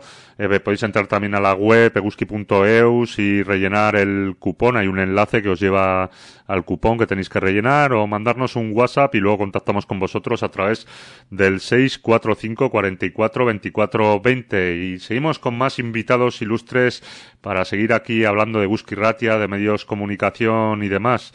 Eh, recibimos en los estudios de Busqui Ratia a Iñaki Soto, director de Gara. Rachaldeón, Iñaki. Racha León. Oye, eh, 40 años, ¿cómo pasa el tiempo? Lo primero, ¿no? Pues sí, la verdad. Yo tenía yo tenía siete años, tú tenías ocho. sí, sí, sí. ¿Y, ¿Y cuándo fue la primera vez así entre nosotros que oíste hablar igual de la Eguski o que tuviste contacto? Pues no recuerdo, tiene que ser antes, pero tengo el recuerdo vivo del gasteche, del gasteche de, de calderería y de, y de la época de los insumisos. Ajá, sí, 92, 94 por ahí, sí. Claro, son los años, bueno, los años de nuestra juventud y luego son los años también en los que se util- la radio era mucho para mandar mensajes a los que estaban dentro. Ajá, sí, bueno, sí. que te voy a contar, ¿no? Sí, sí, sí, sí. Esto, sí, la verdad que mira, me- ya me una cosa que me saliendo totalmente del guion que también hay que hacerlo de vez en cuando. La verdad que nosotros hemos sido, yo me considero más casi que ochentero o noventero. En tu Sí. caso yo creo que también. Totalmente, totalmente. Somos de Rage Against the Machine y Offspring. ese es. Eh. Ahora se celebra algún aniversario de Barrelillo. Estuve en, estuve en un concierto en Donosti, en Bilbo, perdón, y realmente era una cosa alucinante porque éramos entre 45 y 55 años. O sea, había algún chaval, sobre todo tíos, todo te- tengo, tengo que decirlo también, pero era entre 45 y 55 exacto. Y pensé, mira, esta es, esta es nuestra generación. La verdad te he de decir, bueno, ya soltándome totalmente el guion, pero bueno, nos lo podemos permitir, que se suele tomar mucho de referencia igual la, la época ochentera en el sentido de la explosión que supuso y demás. Pero hostia, yo los 90 los recuerdo duros, duros, ¿eh? Duros, muy, muy duros. Sí, porque es, eh, mira, para empezar para mí es la resaca de los años esos en los que desaparece el caballo. Todavía nosotros en clase tenemos alguno que cae ahí, pero claro, tienen sustitutivos. O sea, y es una época en la que el conflicto vasco está muy, muy, no son los años, claro, se menciona los 80 en términos de atentados y demás, pero en términos represivos el salto de lo que supone cuando traen acá los especiales, la insumisión, eh, la- la- el papel que juega la archancha, eh, es- en términos represivos eh, se convierte en un laboratorio un poco y a la vez también éramos muchísima gente. Claro, comparado con ahora, por ejemplo, demográficamente es que éramos un montón de peña. Entonces, eso hacía que era, bueno, pues mucha gente joven, mucha, muy diversa, y yo creo que sí que fueron, en términos culturales de militancia políticos, unos años bastante, bastante explosivos, la verdad. El, tiempo la Cale Borroca, eh, sí, machinadas, son, son años, y luego la insumisión, lo que supuso joder, ser una potencia casi internacional, ¿no? En un movimiento social protagonizado por, por jóvenes. Entonces, sí, eh, para bien y para mal, diría yo. Los 90 fueron muy, muy, fueron muy grandes, fueron muy largos. Eh, también igual tiene que ver con, no, no, sin- lo digo sin ninguna nostalgia, ¿eh? realmente Sí, sí, sí. esa idea de que, mira, de, de eso nos tendría que, nos tendríamos que quitar nuestra generación, porque yo creo que todo el mundo es capaz de entender al resto de generaciones. Hay cosas que te gustan y otras que no, pero entenderlas Solo hay que hacer el esfuerzo. Oye, eh, como he dicho, te he traído aquí un poco para hablar de medios de comunicación, que era una asignatura pendiente que tenía contigo. Sí. Y no sé, la pregunta es muy, muy general. Seguro que, como me ha pasado también con Marcelo, también que también he entrevistado, con una pregunta ya es dejaros hablar, de- sobre todo a los que trabajáis en esto, ¿verdad? Pero ¿cómo ves el panorama mediático en Euskal Herria en este 2022 que acaba? Pues lo veo complicado, es muy difícil. Creo en general que para las empresas este año va a ser muy difícil. Creo también que para las personas va a ser más difícil lo que pensábamos. Creo, que el 2022 ha sido terrorífico. O sea que yo muchas veces digo, cuando hablamos de estas cosas de salud mental y esto, sinceramente luego vemos los efectos y nos sorprenden. Y, y no sé por qué nos sorprenden tanto cuando ya hemos dicho las cosas que van a pasar. Y creo que que la pandemia ha dejado una resaca mucho mayor de lo que pensamos nosotros en diferentes espectros, en diferentes elementos y creo que, socialmente eso lo vamos a arrastrar un rato, con lo cual el contexto general es bastante complicado. Luego llega la guerra y eso tampoco, en términos de expectativas, de, de horizonte, estamos en una situación muy paradójica porque unos están ganando mucho dinero y otros están sobreviviendo a duras penas. Y creo que esa desigualdad se va a acrecentar. Y en el terreno de los medios de comunicación ocurre precisamente lo mismo. Va a haber algunos que van a nadar en abundancia porque su negocio no es particularmente los medios de comunicación. Los medios de comunicación son medios para ellos, medios para otros fines, y en esos fines está sobre todo ganar dinero, con lo cual si se dedican a ello y tienen la capacidad para hacerlo, pues les irá bien. Eh, aquellos y aquellas que nos dedicamos a otro negocio, que es el de intentar hacer un control del poder, establecer una cultura política, un desarrollo cultural más allá de lo que es la educación reglada, mantener un debate público de una mínima altura donde pueda haber argumentos eh, que, que se- que sean conflictivos, pero que a la vez eh, supongan una, una dialéctica, pues en ese terreno le veo muchas más, muchos más problemas. Creo sinceramente que hay un problema muy serio que es el posconflicto. Mm, No, no hemos sido capaces, seguramente, de inventar un nuevo territorio, un nuevo, unas nuevas relaciones, eh, y en ese posconflicto sigue, seguimos utilizando muchos de los esquemas que, seguían, que vivían antes. Y en ese sentido, me parece que una de las lacras que tiene este país es el clientelismo. Todo el mundo tiene un medio, quiere un medio, paga un medio en términos muy particulares. Y hoy por hoy no es, no es, en mi opinión, no es sostenible. No es sostenible y no es positivo. Deberíamos tener una visión eh, de sector. Somos una industria cultural. eh, deberíamos tener una relación mayor con lo que es la- el resto de industrias culturales y menor con lo que es el sistema de reproducción institucional y, ahí vamos a sufrir. Vamos a sufrir también porque entre esas entre esos problemas o resacas que ha dejado la pandemia, creo que también hay una brecha generacional importante y en esa brecha generacional, si antes ya eh, la gente no tenía mucho interés en, en tener intermediarios entre la realidad y ellos y los medios de comunicación habíamos caído un poco en ser algo innecesario, creo sinceramente que hay generaciones que es que totalmente eh, están al margen de nuestros planteamientos, de nuestros planteamientos culturales generales y en ese sentido es muy difícil que se reproduzcan. Como hablábamos, demográficamente igual no son, po- no son muchos y en términos de poder tienen poco. Pero sí tengo una preocupación general por la idea de que no importa que desaparezcamos. O lo que es lo contrario, en nuestro caso creo que a menudo se considera que se, se da por garantizado que vamos a existir. Que pase lo que pase, vamos a existir. ¿no? En nuestra perspectiva, después de pagar la deuda de Egin, parecía que todo estaba hecho. ¿no? Llegó la pandemia y a nosotros nos ha metido un viaje pues, más que considerable, porque eso ha supuesto pues, eh, para empezar, en un momento cambiar el trabajo que hacíamos, pasarnos a hacer entretenimiento, hacer eh, otro montón de cosas que no. eh, unos niveles de especialización en términos de la pandemia que también son difíciles de llevar, unas reacciones como las nuestras. Y luego, después de eso, pues hemos encontrado con una fase totalmente distinta de, evasión, de, no querer invertir el, tiempo que cuesta leerse 32, 40 páginas, que tampoco es mucho, un trabajo que te, que te dan hecho, ¿no? Que, que, que esa es nuestra función para mí que es hacerle el trabajo a la gente, jerarquizar las noticias, darle un enfoque, saber lo que te vas a encontrar y descubrir cosas nuevas. Eh, hay un compañero nuestro que murió hace unos años siempre decía, ¿no? El euro y medio que vale el periódico, o lo que valga, eh, es, merece la pena siempre y cuando encuentres un artículo que, que merezca la pena pagarlo, ¿no?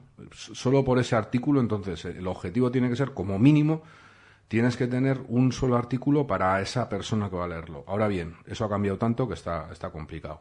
Me he ido hasta de lo muy, de lo muy general a lo muy concreto igual, pero Sí, sí, no, muchas cosas, la verdad.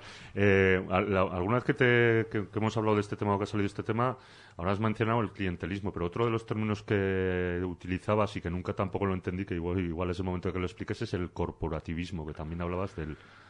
Pues sí, porque uf, mira, yo es que yo aterricé aquí un poco accidentalmente. Yo no, no soy periodista de carrera, ni de raza, ni de casi apenas de oficio. He conseguido serlo después de 15 años haciendo mi trabajo y trabajando mucho para, para intentar hacerlo lo mejor posible. Pero creo que hay un montón de dogmas sobre este oficio y que algunos de esos dogmas eh, acompañan a los tiempos que vivimos. Por ejemplo, en la idea de esa de ensimismamiento, del individualismo, hay una idea sobre el periodismo que para mí es muy nociva, que es la idea del periodista que trasciende la, la- la verdad, la realidad, el, héroe crepuscular ese contemporáneo, ¿no? Y para mí eso es terrible. Realmente el periodismo es un trabajo de equipo. O sea, yo si algo he aprendido en este oficio es que no hay, no, ni- no hay una sola persona que pueda hacer tanto como ni como ella cree ni como otros piensan. Que esas personas tienen detrás equipos, que tienen gente, que necesitan un contraste, que necesitan alguien que les agarre el globo del ego y se lo baje, porque esto también es un poco peligroso. Entonces, de ahí surge para mí el corporativismo. El corporativismo es perro no come perro, esa idea de que los periódicos no podemos hablar sobre el resto de periódicos, lo cual tiene un sentido, tiene un sentido. Tampoco nos pongamos eh, punkis, porque lo cierto es que si la gente puede responder a un periódico, lo lógico es que lo haga en ese periódico. Es decir, no es lógico que respondas en el mío lo que dice otro. Hay cosas que son de sentido común. Pero eso es una cosa y otra cosa es que, que ese clientelismo y ese corporativismo afectan realmente a las capacidades que tenemos de, de- influir. Y en parte, nuestra misión es sí que es marcar una agenda, una agenda política en base a una visión que es la visión de quien nos financia, de quien nos eh, crea. En nuestro caso puede ser una comunidad de los 10.000 fundadores, las personas que ahora son suscriptoras, pero en el caso de unas empresas será pues sus accionistas o, lo- o los poderes económicos que las montaron. Pero sí tenemos esa, esa misión, con objetivos evidentemente diferentes. Los del Diario Navarra y los de Gara son distintos, los de Vocento y los del Noticias eran distintos, los de Berría son distintos y los de Laguski también, ¿no? Pero sí que tienes, sí que tienes ese, ese objetivo. Es muy difícil eso si no somos capaces de mantener unos estándares de credibilidad. Y esos estándares de credibilidad se minan un poco cuando empezamos a ensimismarnos y a creernos que lo que hacemos es una cosa más heroica de lo que es. Y esto es un trabajo muy importante en términos de desarrollo social y humano. Es un, es un trabajo muy colectivo, muy cooperativo, eh, pero es un trabajo que es al, al servicio de la sociedad. Entonces, en el momento en el que la gente pierde esa, esa perspectiva, pues empieza a desenfocar las cosas. Esa es mi, mi, mi autocrítica, por así decirlo, porque tampoco es que yo vengo de fuera y digo, mira, voy a decir las cosas que hacen mal los periodistas, pero en mi vivencia esas cosas sí hacen daño. La idea está de, de, la objetividad y de, ser casi monjas morales. Yo no, yo no creo en eso, no creo en eso. Y esas, esas ideas son falsas y hacen mucho daño a este, a este oficio y a la credibilidad que tenemos y la, que al final es la razón por que la gente va a comprar un periódico, va a abrir una página web o va a escuchar esta radio, ¿no? La, la verdad es que es innegable que todos tenemos ideología y que todos se nos ve de qué pie cojeamos, ¿no? Eso no lo vamos a negar. Pero, digamos, yo nunca, como no he sido periodista de profesión ni cosas de estas, de hecho me jode que me llamen periodista porque considero que no lo soy, eh, mm, digamos que siempre he oído ¿no? a los que ya vienen de muchos años que había como una deontología, que había una serie de, no sé, unas líneas rojas que hace tiempo que se traspasaron, ¿no? Y ahora lo que vemos es una profesión como muy muy degenerada, ¿no? No en to- no es se puede generalizar, ¿no? Pero lo que entendíamos por digamos el periodista o el término que has utilizado tú, sobre todo dentro de qué picojes de la credibilidad que tienes que tener, joder, parece que eso ya Sí, o sea, eso es cierto porque estamos viendo seguramente igual, no sé si es el, hay gente que dice que es el mejor periodismo de nunca y otra gente que el peor. Pues seguramente estamos viendo los dos. O sea, la cuestión es que eh, tú puedes tener tus creencias, puedes tener tus militancias, tú- puedes tener incluso tus disciplinas o tus lealtades, pero incluso esas hay que hacerlas de modo, de un modo honesto. Eh, mira, nosotros, por ejemplo, decidimos que el director no podía ser militante partidario. Es decir, yo puedo tener unas ideas, pero yo no puedo militar en un partido en el sentido de que, claro, militar en un partido tiene que suponer tener unas disciplinas, ¿no? Tiene que, en un momento dado te tiene que establecer unas órdenes, por así decirlo, tienes que, tienes que seguir unas consignas. Y eso es muy incompatible con, con este trabajo. Me sorprende muchísimo, mira, es algo que en las tertulias de, con, en Radio Euskadi, Euskadi Ratia y en la, en la ETV sobre todo, que es donde yo hago, donde he hecho históricamente, eh, me ha sorprendido con el paso del tiempo descubrir cuánta gente tenía carnet. O sea, cuánta gente eh, se las daba de independiente o, aparentaba ser eso, ¿no? Objetivo o ser no, no estar al- ligado a partidos o a intereses partidarios y sin embargo cuántos de ellos obedecen órdenes y de, de repente salen del armario y resulta que no son no son independientes, ¿no? Son militantes de partido, ¿no? Me ha pasado eso con algunos profesores de universidad que, que además, claro, en una conversación en un esto, a ti te pueden tratar como el representante de Bildu. Pues yo recuerdo, por ejemplo, los años de la ilegalización, cuando, cuando lo que es la izquierda versal no podía ir a la, a la ETV, en los años de Pachi López y demás, pues claro, llevaban gente que como yo representaba esa sensibilidad. Entonces, alguien te podía echar en cara lo que hacía o dejaba de hacer la izquierda versal, ¿no? Sin tener yo car de ese, de ese movimiento, bueno, entonces no, no, no había ni opción de carne tampoco. Pero bueno, da igual.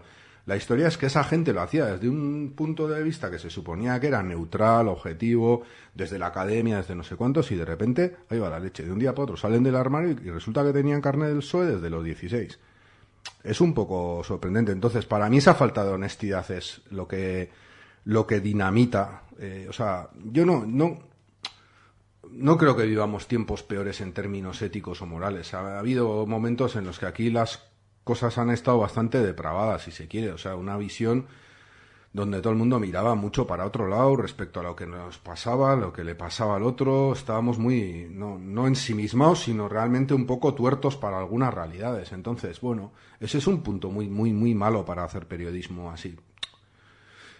No creo que estemos en situación peor, pero sí que creo que hay que reivindicar algunos de los valores que no son seguramente solo del periodismo, sino que también, si eres fontanero, los fontaneros tienen una ética, ¿no? los técnicos de antenas tienen una ética, la- los profesores, los sanitarios, las, las personas que cuidan ancianos, todo el mundo tiene una ética. Y en el periodismo lo que no puede ser que es que esa ética eh, sirva para poner medallas extraordinarias. Pasa un poco como con el feminismo, que basta que un hombre hagamos alguna cosa para que, que demandemos igual una, una medalla púrpura morada por una cosa que es, sería lo cotidiano, lo normal, lo que es moral, ¿no? Lo que hay que hacer. Pues en el caso del periodismo a veces adquiere, joder, qué buen periodismo, ¿no? Pues no, ha hecho su trabajo y lo ha hecho bien. Y hay que celebrarlo porque lo ha hecho bien, igual que celebramos otro montón. Esto tiene, o sea, esto tiene unas connotaciones sociales porque al final nosotros escribimos, nosotros y nosotras escribimos para y la gente lee, o sea, es decir, tú tienes un- una posición de poder y eso hay que hay que controlarlo, hay que controlar tu ego, hay que yo no quiero decir tampoco que que esto, yo, yo he sido camarero y este trabajo es diferente del de ser camarero.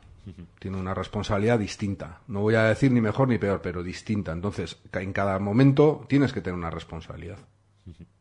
Eh, hablando con Marcelo, eh, bueno, antes ha comentado que estamos asistiendo también a un momento en que pueden caer las torres gemelas del periodismo y que, vamos, que nadie, nadie se salvaba ni pasando por el New York Times, al país, a grandes grandes medios, ¿no? Pero claro, hablando contigo me dices que hay quien sigue haciendo bastante dinero de, de, todo el asunto de- del periodismo, de los medios. No sé si hacen dinero, no sé si hacen dinero, pero si no lo hacen, lo invierten bien. No es caro tener un... o sea, con lo titánico que es para nosotros y nosotras conseguir la hazaña esa diaria de sacar el periódico, creo que para otra gente es un dinero muy fácil y muy bien invertido. En ese sentido, creo que siempre habrá gente que ponga ese dinero. Los los periódicos son un poco como los bancos a esto, son un poco sistémicos y no es fácil que caiga ninguno. Es decir, para este tiempo todo el mundo calculaba que alguno iba a caer. Seguramente la mayoría de, ellos pensaban que el nuestro iba a ser el primero, ¿no? Y sin embargo tuvo que venir un juez para cerrar el primero y el segundo no lo consiguió ese mismo juez con una deuda, ¿no? Con un expolio. Con lo cual, eh, yo tengo, tengo dudas. Eso, siendo eso cierto, mira, una, una anécdota cercana. Eh, hace poco hemos estado sin papel, todo el mundo. Y durante, yo recuerdo en todo este tiempo que he sido el director, siempre hablábamos del cambio cultural que suponía y la idea esta de no, ¿qué pasará? ¿Cuándo acabará el papel? Y hablábamos del, del papel en términos metafóricos, o en términos del periódico porque no se comprará, pero no porque no puedas tener papel. y ahora no hay papel físico. Es decir, Para comprar. Para comprar, celulosa. O sea, Claro, la- sí, sí, sí. Yo estaba, estaba pensando, hemos estado sin papel en el tiempo de la pandemia porque no se Por puede. eso, por eso, o sea, que, que, que hemos, damos por garantizadas cosas que necesariamente no son. Entonces, imagínate la posi- el cambio de posición que sería el que de repente no hubiese papel. O sea, los colapsos que van a venir no, no somos capaces de verlos del todo. Entonces, es cierto que nosotros nos hemos estado mentalizando para la transición digital pensando en cómo iba a ir eh, cayendo poco a poco las ventas de papel y cuál iba a ser la función de eso, pero es cierto que de repente te puedes encontrar con una pandemia en la que no se vende papel porque no se fabrica. Y, eso supone en términos de mercado un cambio radical de, de lo que de la posición que tiene cada uno, ¿no? Pues hay que estar preparados. Yo creo que que, que es un es una liga o un deporte en el que difícilmente se puede competir con esos grandes, porque esos sí que son sistémicos. Entonces, nosotros somos una pequeña pe- somos pequeñas cooperativas y ellos son grandes multinacionales. Es cierto que cuando caen, caen con ma- mucho más estrépito, ¿no? Y que es más difícil sostener esos cimientos de un edificio tan grande con tantos intereses que los nuestros, donde no hay más interés que el popular de sacar un periódico que controle al poder un poco. Entonces, eso puede ocurrir y ese escenario hay que prepararse. Ahora bien, insisto, para mí eh, cuesta, cuesta hundir un periódico. Tanto tú como él habéis coincidido en varias cosas. Me vuelvo a referir a Marcelo en el sentido de que, del que tú apuntabas antes también un poco de los cambios culturales, ¿no? De, por un lado, la, antes venía a decir Marcelo, ¿no? Tú ibas en un avión y o te leías el periódico o te leías el libro, pero no tenías ni un portátil para verte películas, ni un móvil para andar haciendo. Hoy en día las posibilidades son infinitas y de alguna manera también, eh, pues bueno, la disparidad también de medios. Pero él también ta- eh, diferencia un poco en, en lo que es igual entretenimiento e información, ¿no? Sí, se ha puesto muy difícil, o sea, porque cada vez más la gente quiere una cosa para sí misma. Es decir, la gente necesita ver reflejo de lo que él o ella quiere en términos muy, muy particulares. Y un periódico mm, nacional, comunitario, más allá de, una pequeñ- de, un- de uno de pueblo, es muy difícil que sea capaz de responder a esos, a esos intereses que son legítimos, pero no, no viables en este contexto. Creo que, por ejemplo, una de las cosas que para mí es evidente, una tendencia clara, es la idea de lo local, esta idea de que los que nos ganan los, los regionales nos ganan a nosotros en términos de esa capacidad para hablar de eh, local, local, local, local, la importancia que tiene eso, eh, eso está decayendo en términos en la medida en que no- cada vez tienes más mecanismos para saber lo que ha ocurrido en tu pueblo en el mismo día. Luego al día siguiente ese ejercicio ya no sirve tanto, luego tampoco tienes los anunciantes, luego tampoco es sostenible una persona. Y creo que está llegando el momento crítico donde esos modelos de negocio, por ejemplo, son difícilmente sostenibles.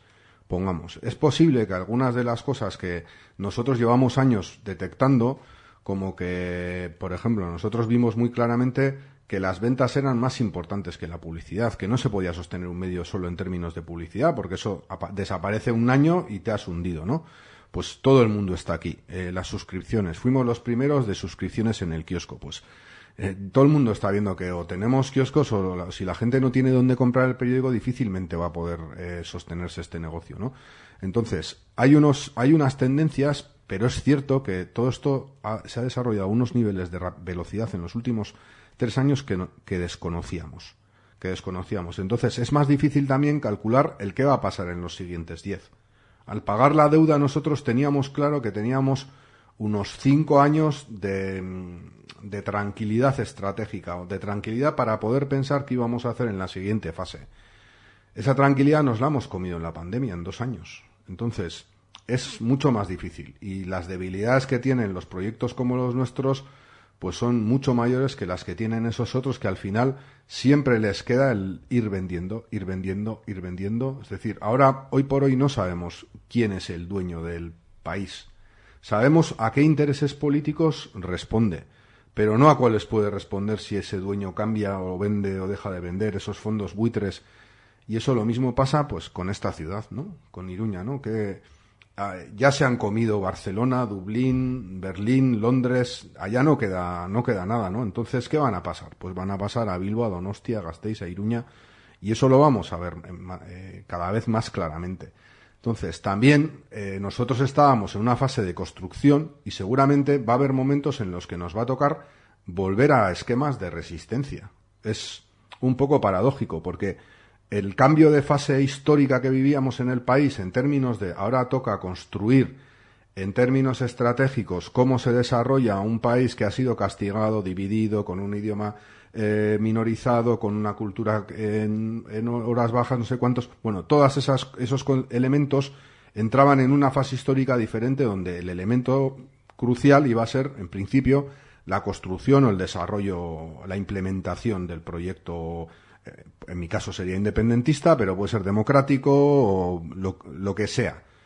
Claro, ahora nos vamos a encontrar que en muchos momentos los medios de comunicación nuestros propios de aquí, populares, basados en, int- en intereses comunitarios no corporativos, esos van a tener que resistir, van a tener que establecer fronteras que digan, eh, si nos caímos de aquí, nuestra capacidad de mantener un debate público va a ser mínima, porque el resto, si queremos hablar de los fondos buitre y el resto de medios de comunicación son de fondos buitre, o establecemos una frontera en la que haya medios que hagan eso y que, que denuncien eso y que establezcan por lo menos el equilibrio para poder debatir y, que, pa- y para que esas cosas aparezcan en la prensa, o si no, estás, estás muerto. Porque la otra es que aquí tenemos durante muchos años que hemos estado pidiendo que la ETV se pudiese ver aquí, demás y demás y demás, pero en este momento la ETV en muchos aspectos es más un medio gubernamental que un medio público. O sea, y aquí no tenemos medios públicos. Con lo cual, la tendencia de los medios públicos a convertirse en gubernamentales o institucionales es cada vez más grande. Los otros medios cada vez son eh, corporaciones, fondos buitres y demás que tienen gestiones que tien- están asociadas al poder político. Entonces, la importancia que estratégica que para mí tienen nuestros medios igual es mayor que en otras épocas donde lo veíamos más claramente. Ahora bien, que lo diga yo no tiene mucho valor si la gente que tiene que comprar el periódico tiene que apostar por ser suscriptora o por ser Eguskikide, eh, no, no, no lo ve. Entonces, estamos en un momento un poco complicado, donde tenemos que hacer mucho proselitismo, pero a la vez tenemos que ser eficaces. Tenemos que demostrarle a la gente que realmente es importante tener medios independientes. Eh, tienes razón en el sentido de que hay posicionamientos de lo que es la- los medios de comunicación que para mí son más positivos en términos estratégicos en su capacidad de desarrollo dentro de una sociedad, que para mí es. Sería mejor para la sociedad entender los medios de comunicación y para los propios medios de comunicación sería mejor en términos estratégicos entenderse a sí mismos como parte de la industria cultural que como parte del sistema de reproducción político. Porque la capacidad que tenemos de desarrollo en términos culturales, el valor que tenemos en términos culturales hoy por hoy, es mucho mayor que el que tenemos en términos de influencia política directa. O sea, eh, nosotros podemos tener una capacidad eh, importante en términos de alineación, de debate político, de recaracterización de estrategias.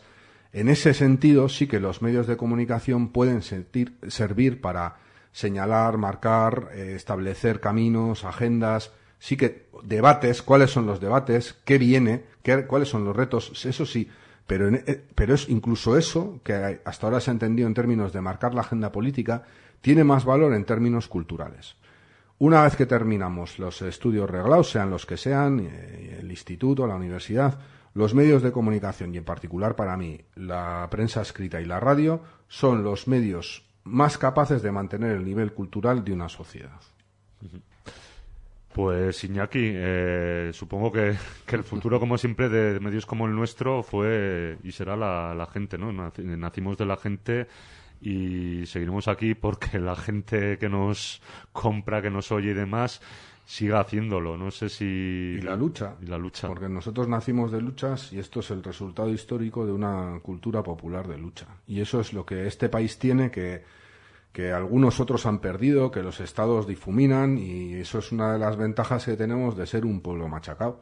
Entonces, es, es- eh, de, nuestras debilidades es de donde hemos conseguido sacar la fuerza para hacer cosas que en otros sitios son mucho más difíciles. Y yo creo que las radios libres, por ejemplo, 40 aniversario de la Guski, pues es un fenómeno casi mundial. O sea, en, en términos mundiales hay muy pocos ejemplos de cosas comunitarias que durante tanto tiempo eh, se sostengan, se mantengan, se desarrollen con sus tiras y aflojas, con sus eh, años buenos y malos, con sus debates internos, con, con todo lo que sea. Pero son historias de éxito, de lucha. Y yo creo que eso es lo que tenemos que, que- que mantener, no olvidar y además plantearlo en términos de legado. Ese es el legado que, te- que, que- estamos, que, hemos, que hemos recibido, que nosotros en los 90 lo recibimos, porque esto a nosotros nos llegó montado, o por lo menos diseñado, y, y- y nuestra responsabilidad es dejarlo un a poder ser eh, un poquito mejor de lo que nos lo dejaron a nosotros, más limpio, más chucun y, y ese es el objetivo. Pues nada, Iñaki, como siempre, un placer que te hayas acercado aquí a los estudios de Ratia, que vaya todo muy bien y, como le he dicho también a Marcelo, larga vida a Gara. Exactamente, es que ricasco a vosotras y a vosotros.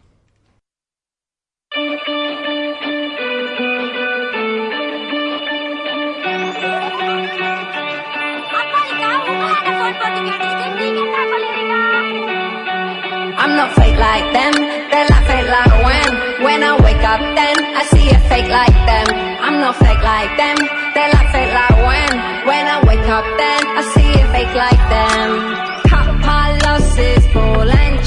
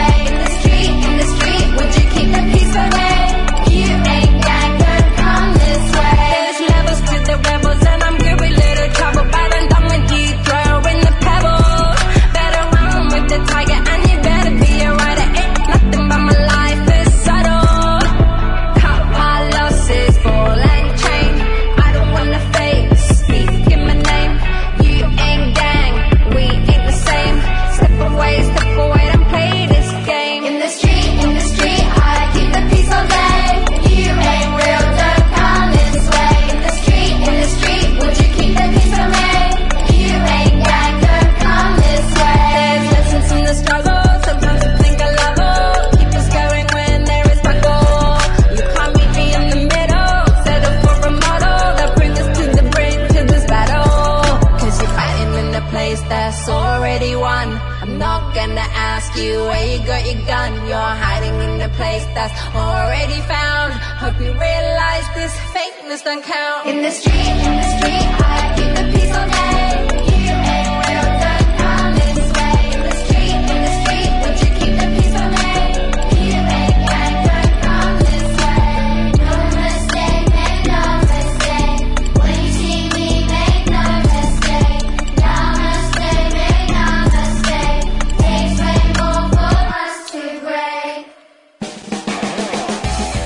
Irrati maratoia entzuten ari zara beste berrogei urte zuin libretan jarraitzeko.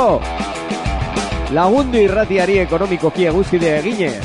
Bederatzi lau sortxi bi bi 0 zazpi bo sortxi telefonoaren bidez, eguzki.eus webgunearen bidez, edo sei lau bos lau lau bi lau bi 0 whatsapparen bidez. Abenduaren amazazpian larun bata, bederatzietatik aurrera, loteen zosketa eguzkideen artean!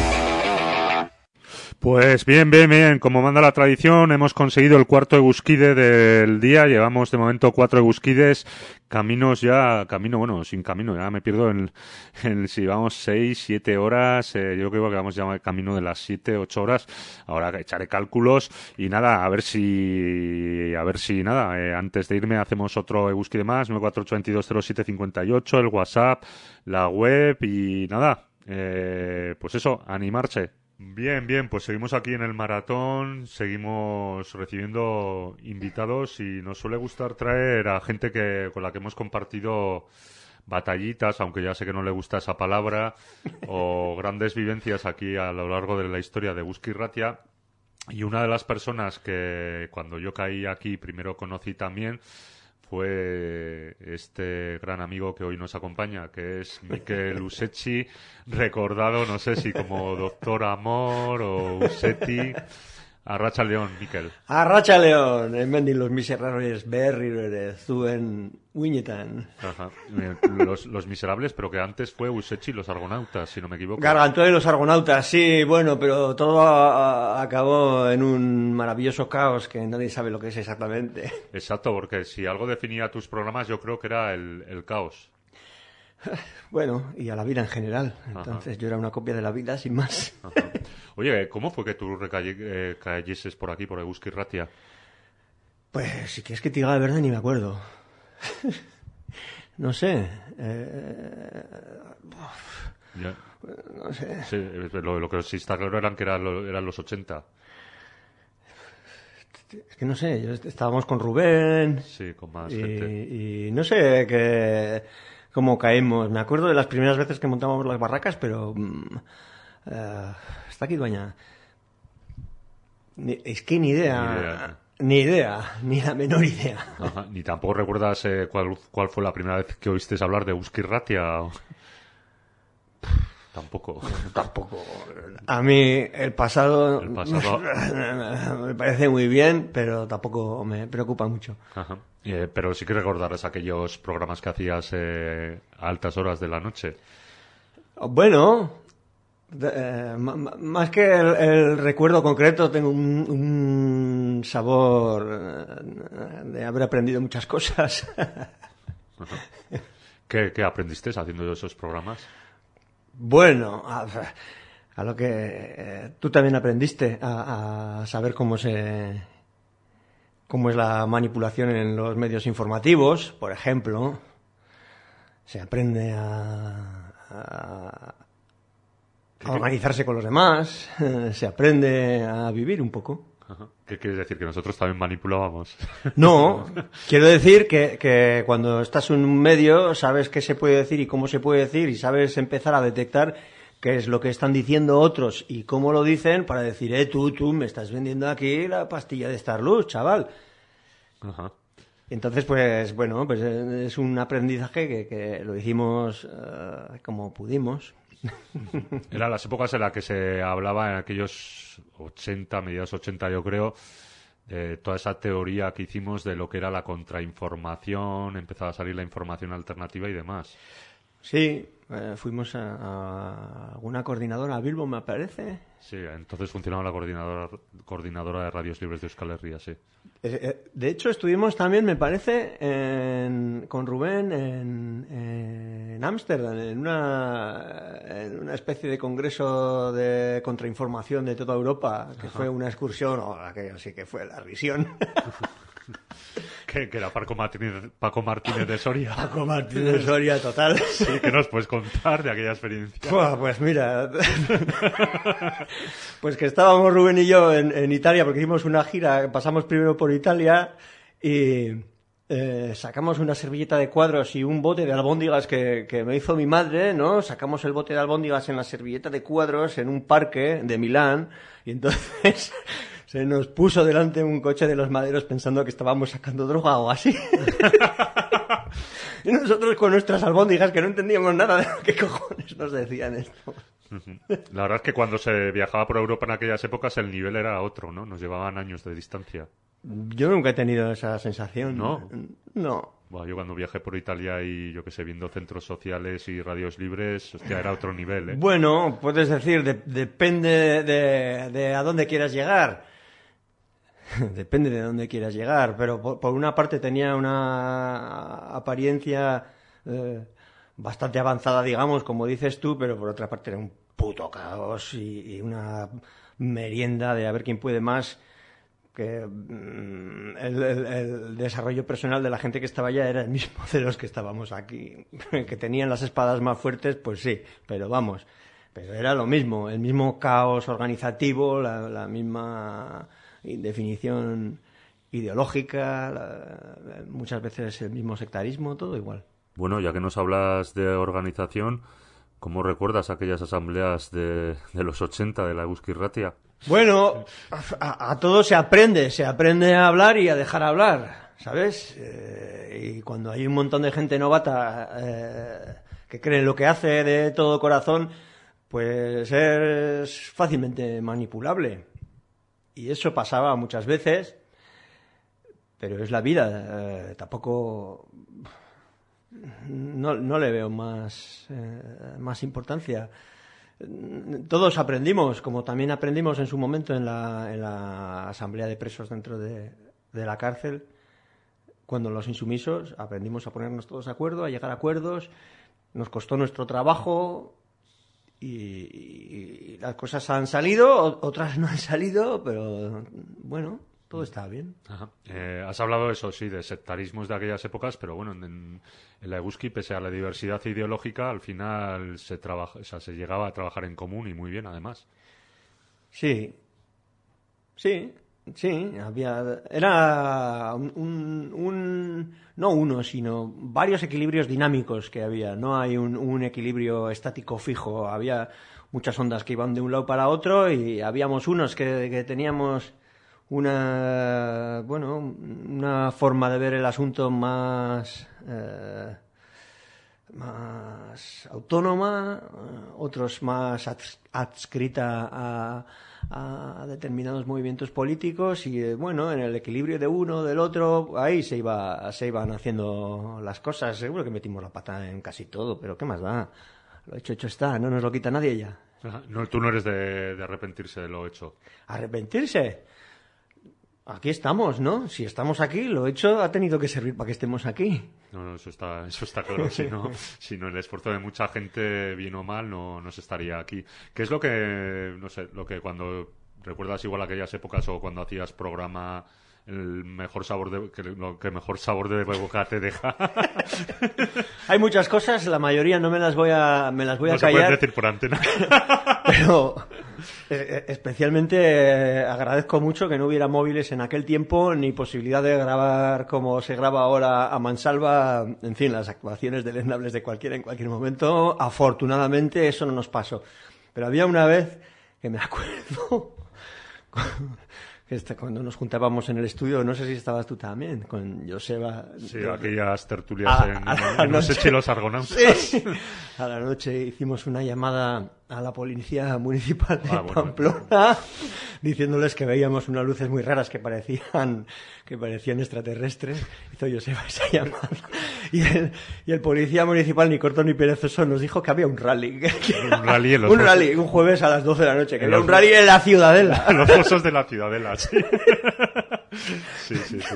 Eh, sí, fueron, sí, eh, ya me recuerdo aquellos, aquellos programas, que la verdad que, que tu programa se convirtió en un punto de encuentro de determinada Sí. gente de la radio. Pues fíjate, ese, ese estilo chafardero, porque era realmente chafardero, pero, pero eh, fresco y espontáneo, es lo que ahora muchas, muchas radios comerciales imitan diciendo estupideces y haciéndose los graciosos constantemente, en fin, haciendo una, una, una copia de la, de la espontaneidad que resulta patética. Pero nosotros en aquel momento pues nos salía sinceramente pues porque pues lo hacíamos de corazón, sin más. Eh, de, de alguna manera, digamos, eh, se fue innovador haciendo radio tan aquí en la Guski. se fue innovador porque eh, Había que hacerlo, claro. se- se- no- no- pero no con un espíritu de intentar hacer las cosas diferentes sino con un espíritu sincero y noble de, de explicar lo que quieres explicar Entonces, la innovación no reside tanto en las formas como en la sinceridad, como la, la nobleza de lo, que se, de lo que se exponía, equivocándonos la mayoría de las veces. ¿Qué más da? Es- Espontaneidad, igual sería la palabra también. Sí. Eh, ¿Qué diferencia había, si es que la había igual, eh, entre Busechi y los Argonautas y el posterior Los Miserables? Yo qué sé. Muy buena contestación. Yo qué sé, la- las cosas que han pasado ya hace 10 años eh, está muy bien, pero... ya, ya. Sí, tenían su porqué, pero bueno. o no tenían su porqué. Tenemos recuerdos que nos guardamos todos muy buenos de una cosa o de otra y ya está. Se mitifica demasiado aquellas épocas, ¿te parece? Ni puñetera idea. Yo no estoy en un ámbito en el que se mitifique. Yo desde luego no mitifico nada. me, me parece muy bien en el, en el sentido de trayectoria vital y ya está. Y no sé, eh, ¿cómo es ahora en general los medios o la manera de comunicar en, en la que nos encontramos hoy en día, si es que hay comunicación? Los medios los veo igual que la política general, es un truño moruño, lo cojas por donde lo cojas, eh, empieces por la ideología que empieces y acabes por la que acabes. Eso es exactamente lo que opino, n- tanto de la política general, la política específica, los medios, todo. Una basura asquerosa, así te lo digo. Ajá, Todo noticias prefabricadas. eh, parece que aquel entonces desarrollamos una, una intuición para, para ver dónde nos la estaban colando. Parece que a todo el mundo se le ha olvidado. Parece que a todo el mundo se le ha olvidado que cuando se repite palabra por palabra un mismo titular, una misma noticia en diferentes medios que aparentemente no tienen absolutamente nada que ver, resulta que es una noticia comprada, eso se le olvida a la gente. Se le olvida a la gente cómo se practica la, la- la manipulación que ha sufrido en sus propias carnes. No hace falta comprar a todos los periodistas, no hace falta comprar a todos los médicos. La cosa no va así. Bueno, pues todo, todo lo aprendido parece que se ha olvidado. En fin. Esto, eh, ¿cuál crees que fue eh, uno de los mayores errores que igual cometimos en aquellas épocas? Muchos, pero bueno. No, eh, no considero que, que fueran errores, eran simplemente eh, haces las cosas lo mejor que puedes. ¿Podías haberlas hecho de otra manera? Sí, pero, pero tres años después pensar que lo habías hecho de otra manera, que en ese momento era lo hicimos lo mejor que pudimos con lo mejor que teníamos. Y ya está. No, no sé. ¿Y de los aciertos? Aciertos, pues, pues tener esa perseverancia sincera de, de pretender decir lo que, lo que quieres decir, aun a pesar de meter la pata constantemente. Claro que sí, estar ahí, bueno, te equivocas, te equivocas, pero estás ahí. Eh, ¿Crees que sigue quedando algo de aquella filosofía? Porque claro, muchos de, de aquellas épocas veníamos del punk, del háztelo tú mismo, de la autogestión. Pues fíjate. bueno, el punk mm, ha, ha Murió. sobrevivido por, por muchas razones Murió, murió. No, no, el punk, ha, el punk ha sobrevivido porque el punk reconoció que la idea ¿Pero te tiene... creíste eso del punk no, no ha muerto? El punk ha demostrado que la idea eh, prevalece sobre la realización material. La idea es mucho más poderosa que, que los hechos, que la materia. Y eso ha sobrevivido. Un- una idea de poder arrollador da igual con lo chafardera que, que se haya realizado. La idea es poderosa. Eso se podría explicar de otra manera. Lo espiritual vence lo material. Y, y eso, eso ha prevalecido. Bueno, entonces, eh, ¿qué le digas a la gente que, que nos esté oyendo que para contribuir a mantener este proyecto? ¿Crees que es interesante? ¿No? ¿Es necesario? Bueno, en, en tanto en cuanto cualquiera puede tener voz en, en Eguski Ratia y ahora casi podría decir viendo los estudios que entre algodones, pues es interesante que el, que el proyecto siga adelante. Oye, pues Usechi, un placer que has estado aquí. La verdad que nada que ver los estudios con lo que con bueno las penurias, pero también las alegrías que pasamos aquí. Sí. Y nada, pues que todo vaya muy bien. Aski ederra montatu duzue hau. Ene, oso ederra. Ajá. Mila esker, Usechi. Agur.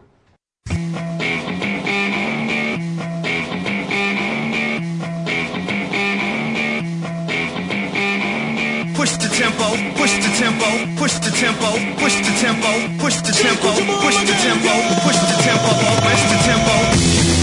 Pues hasta aquí hemos llegado. No hay más cera que la que arde y de momento cuatro egusquides, que no está nada más. Nada mal. Ya sabéis que el maratón continúa. Ahora viene aquí un gran relevo, Voodoo Rock. Y que os podéis hacer Egusquide el 948-220758, el WhatsApp, la web. Y mañana a partir de las 9 de la mañana, sorteo de lotes de regalos con multitud de, premios, eh, eh, entradas para la Torchu, camisetas de la Eguski, material de novedades de editoriales de Chalaparta, de Pamiela, novedades discográficas de Gore, Vagaviga, en fin, tienda más. Como siempre, un placer haber estado aquí. Sorionak a todo el mundo y lo de siempre, Gora Eguski Ratia, Agur.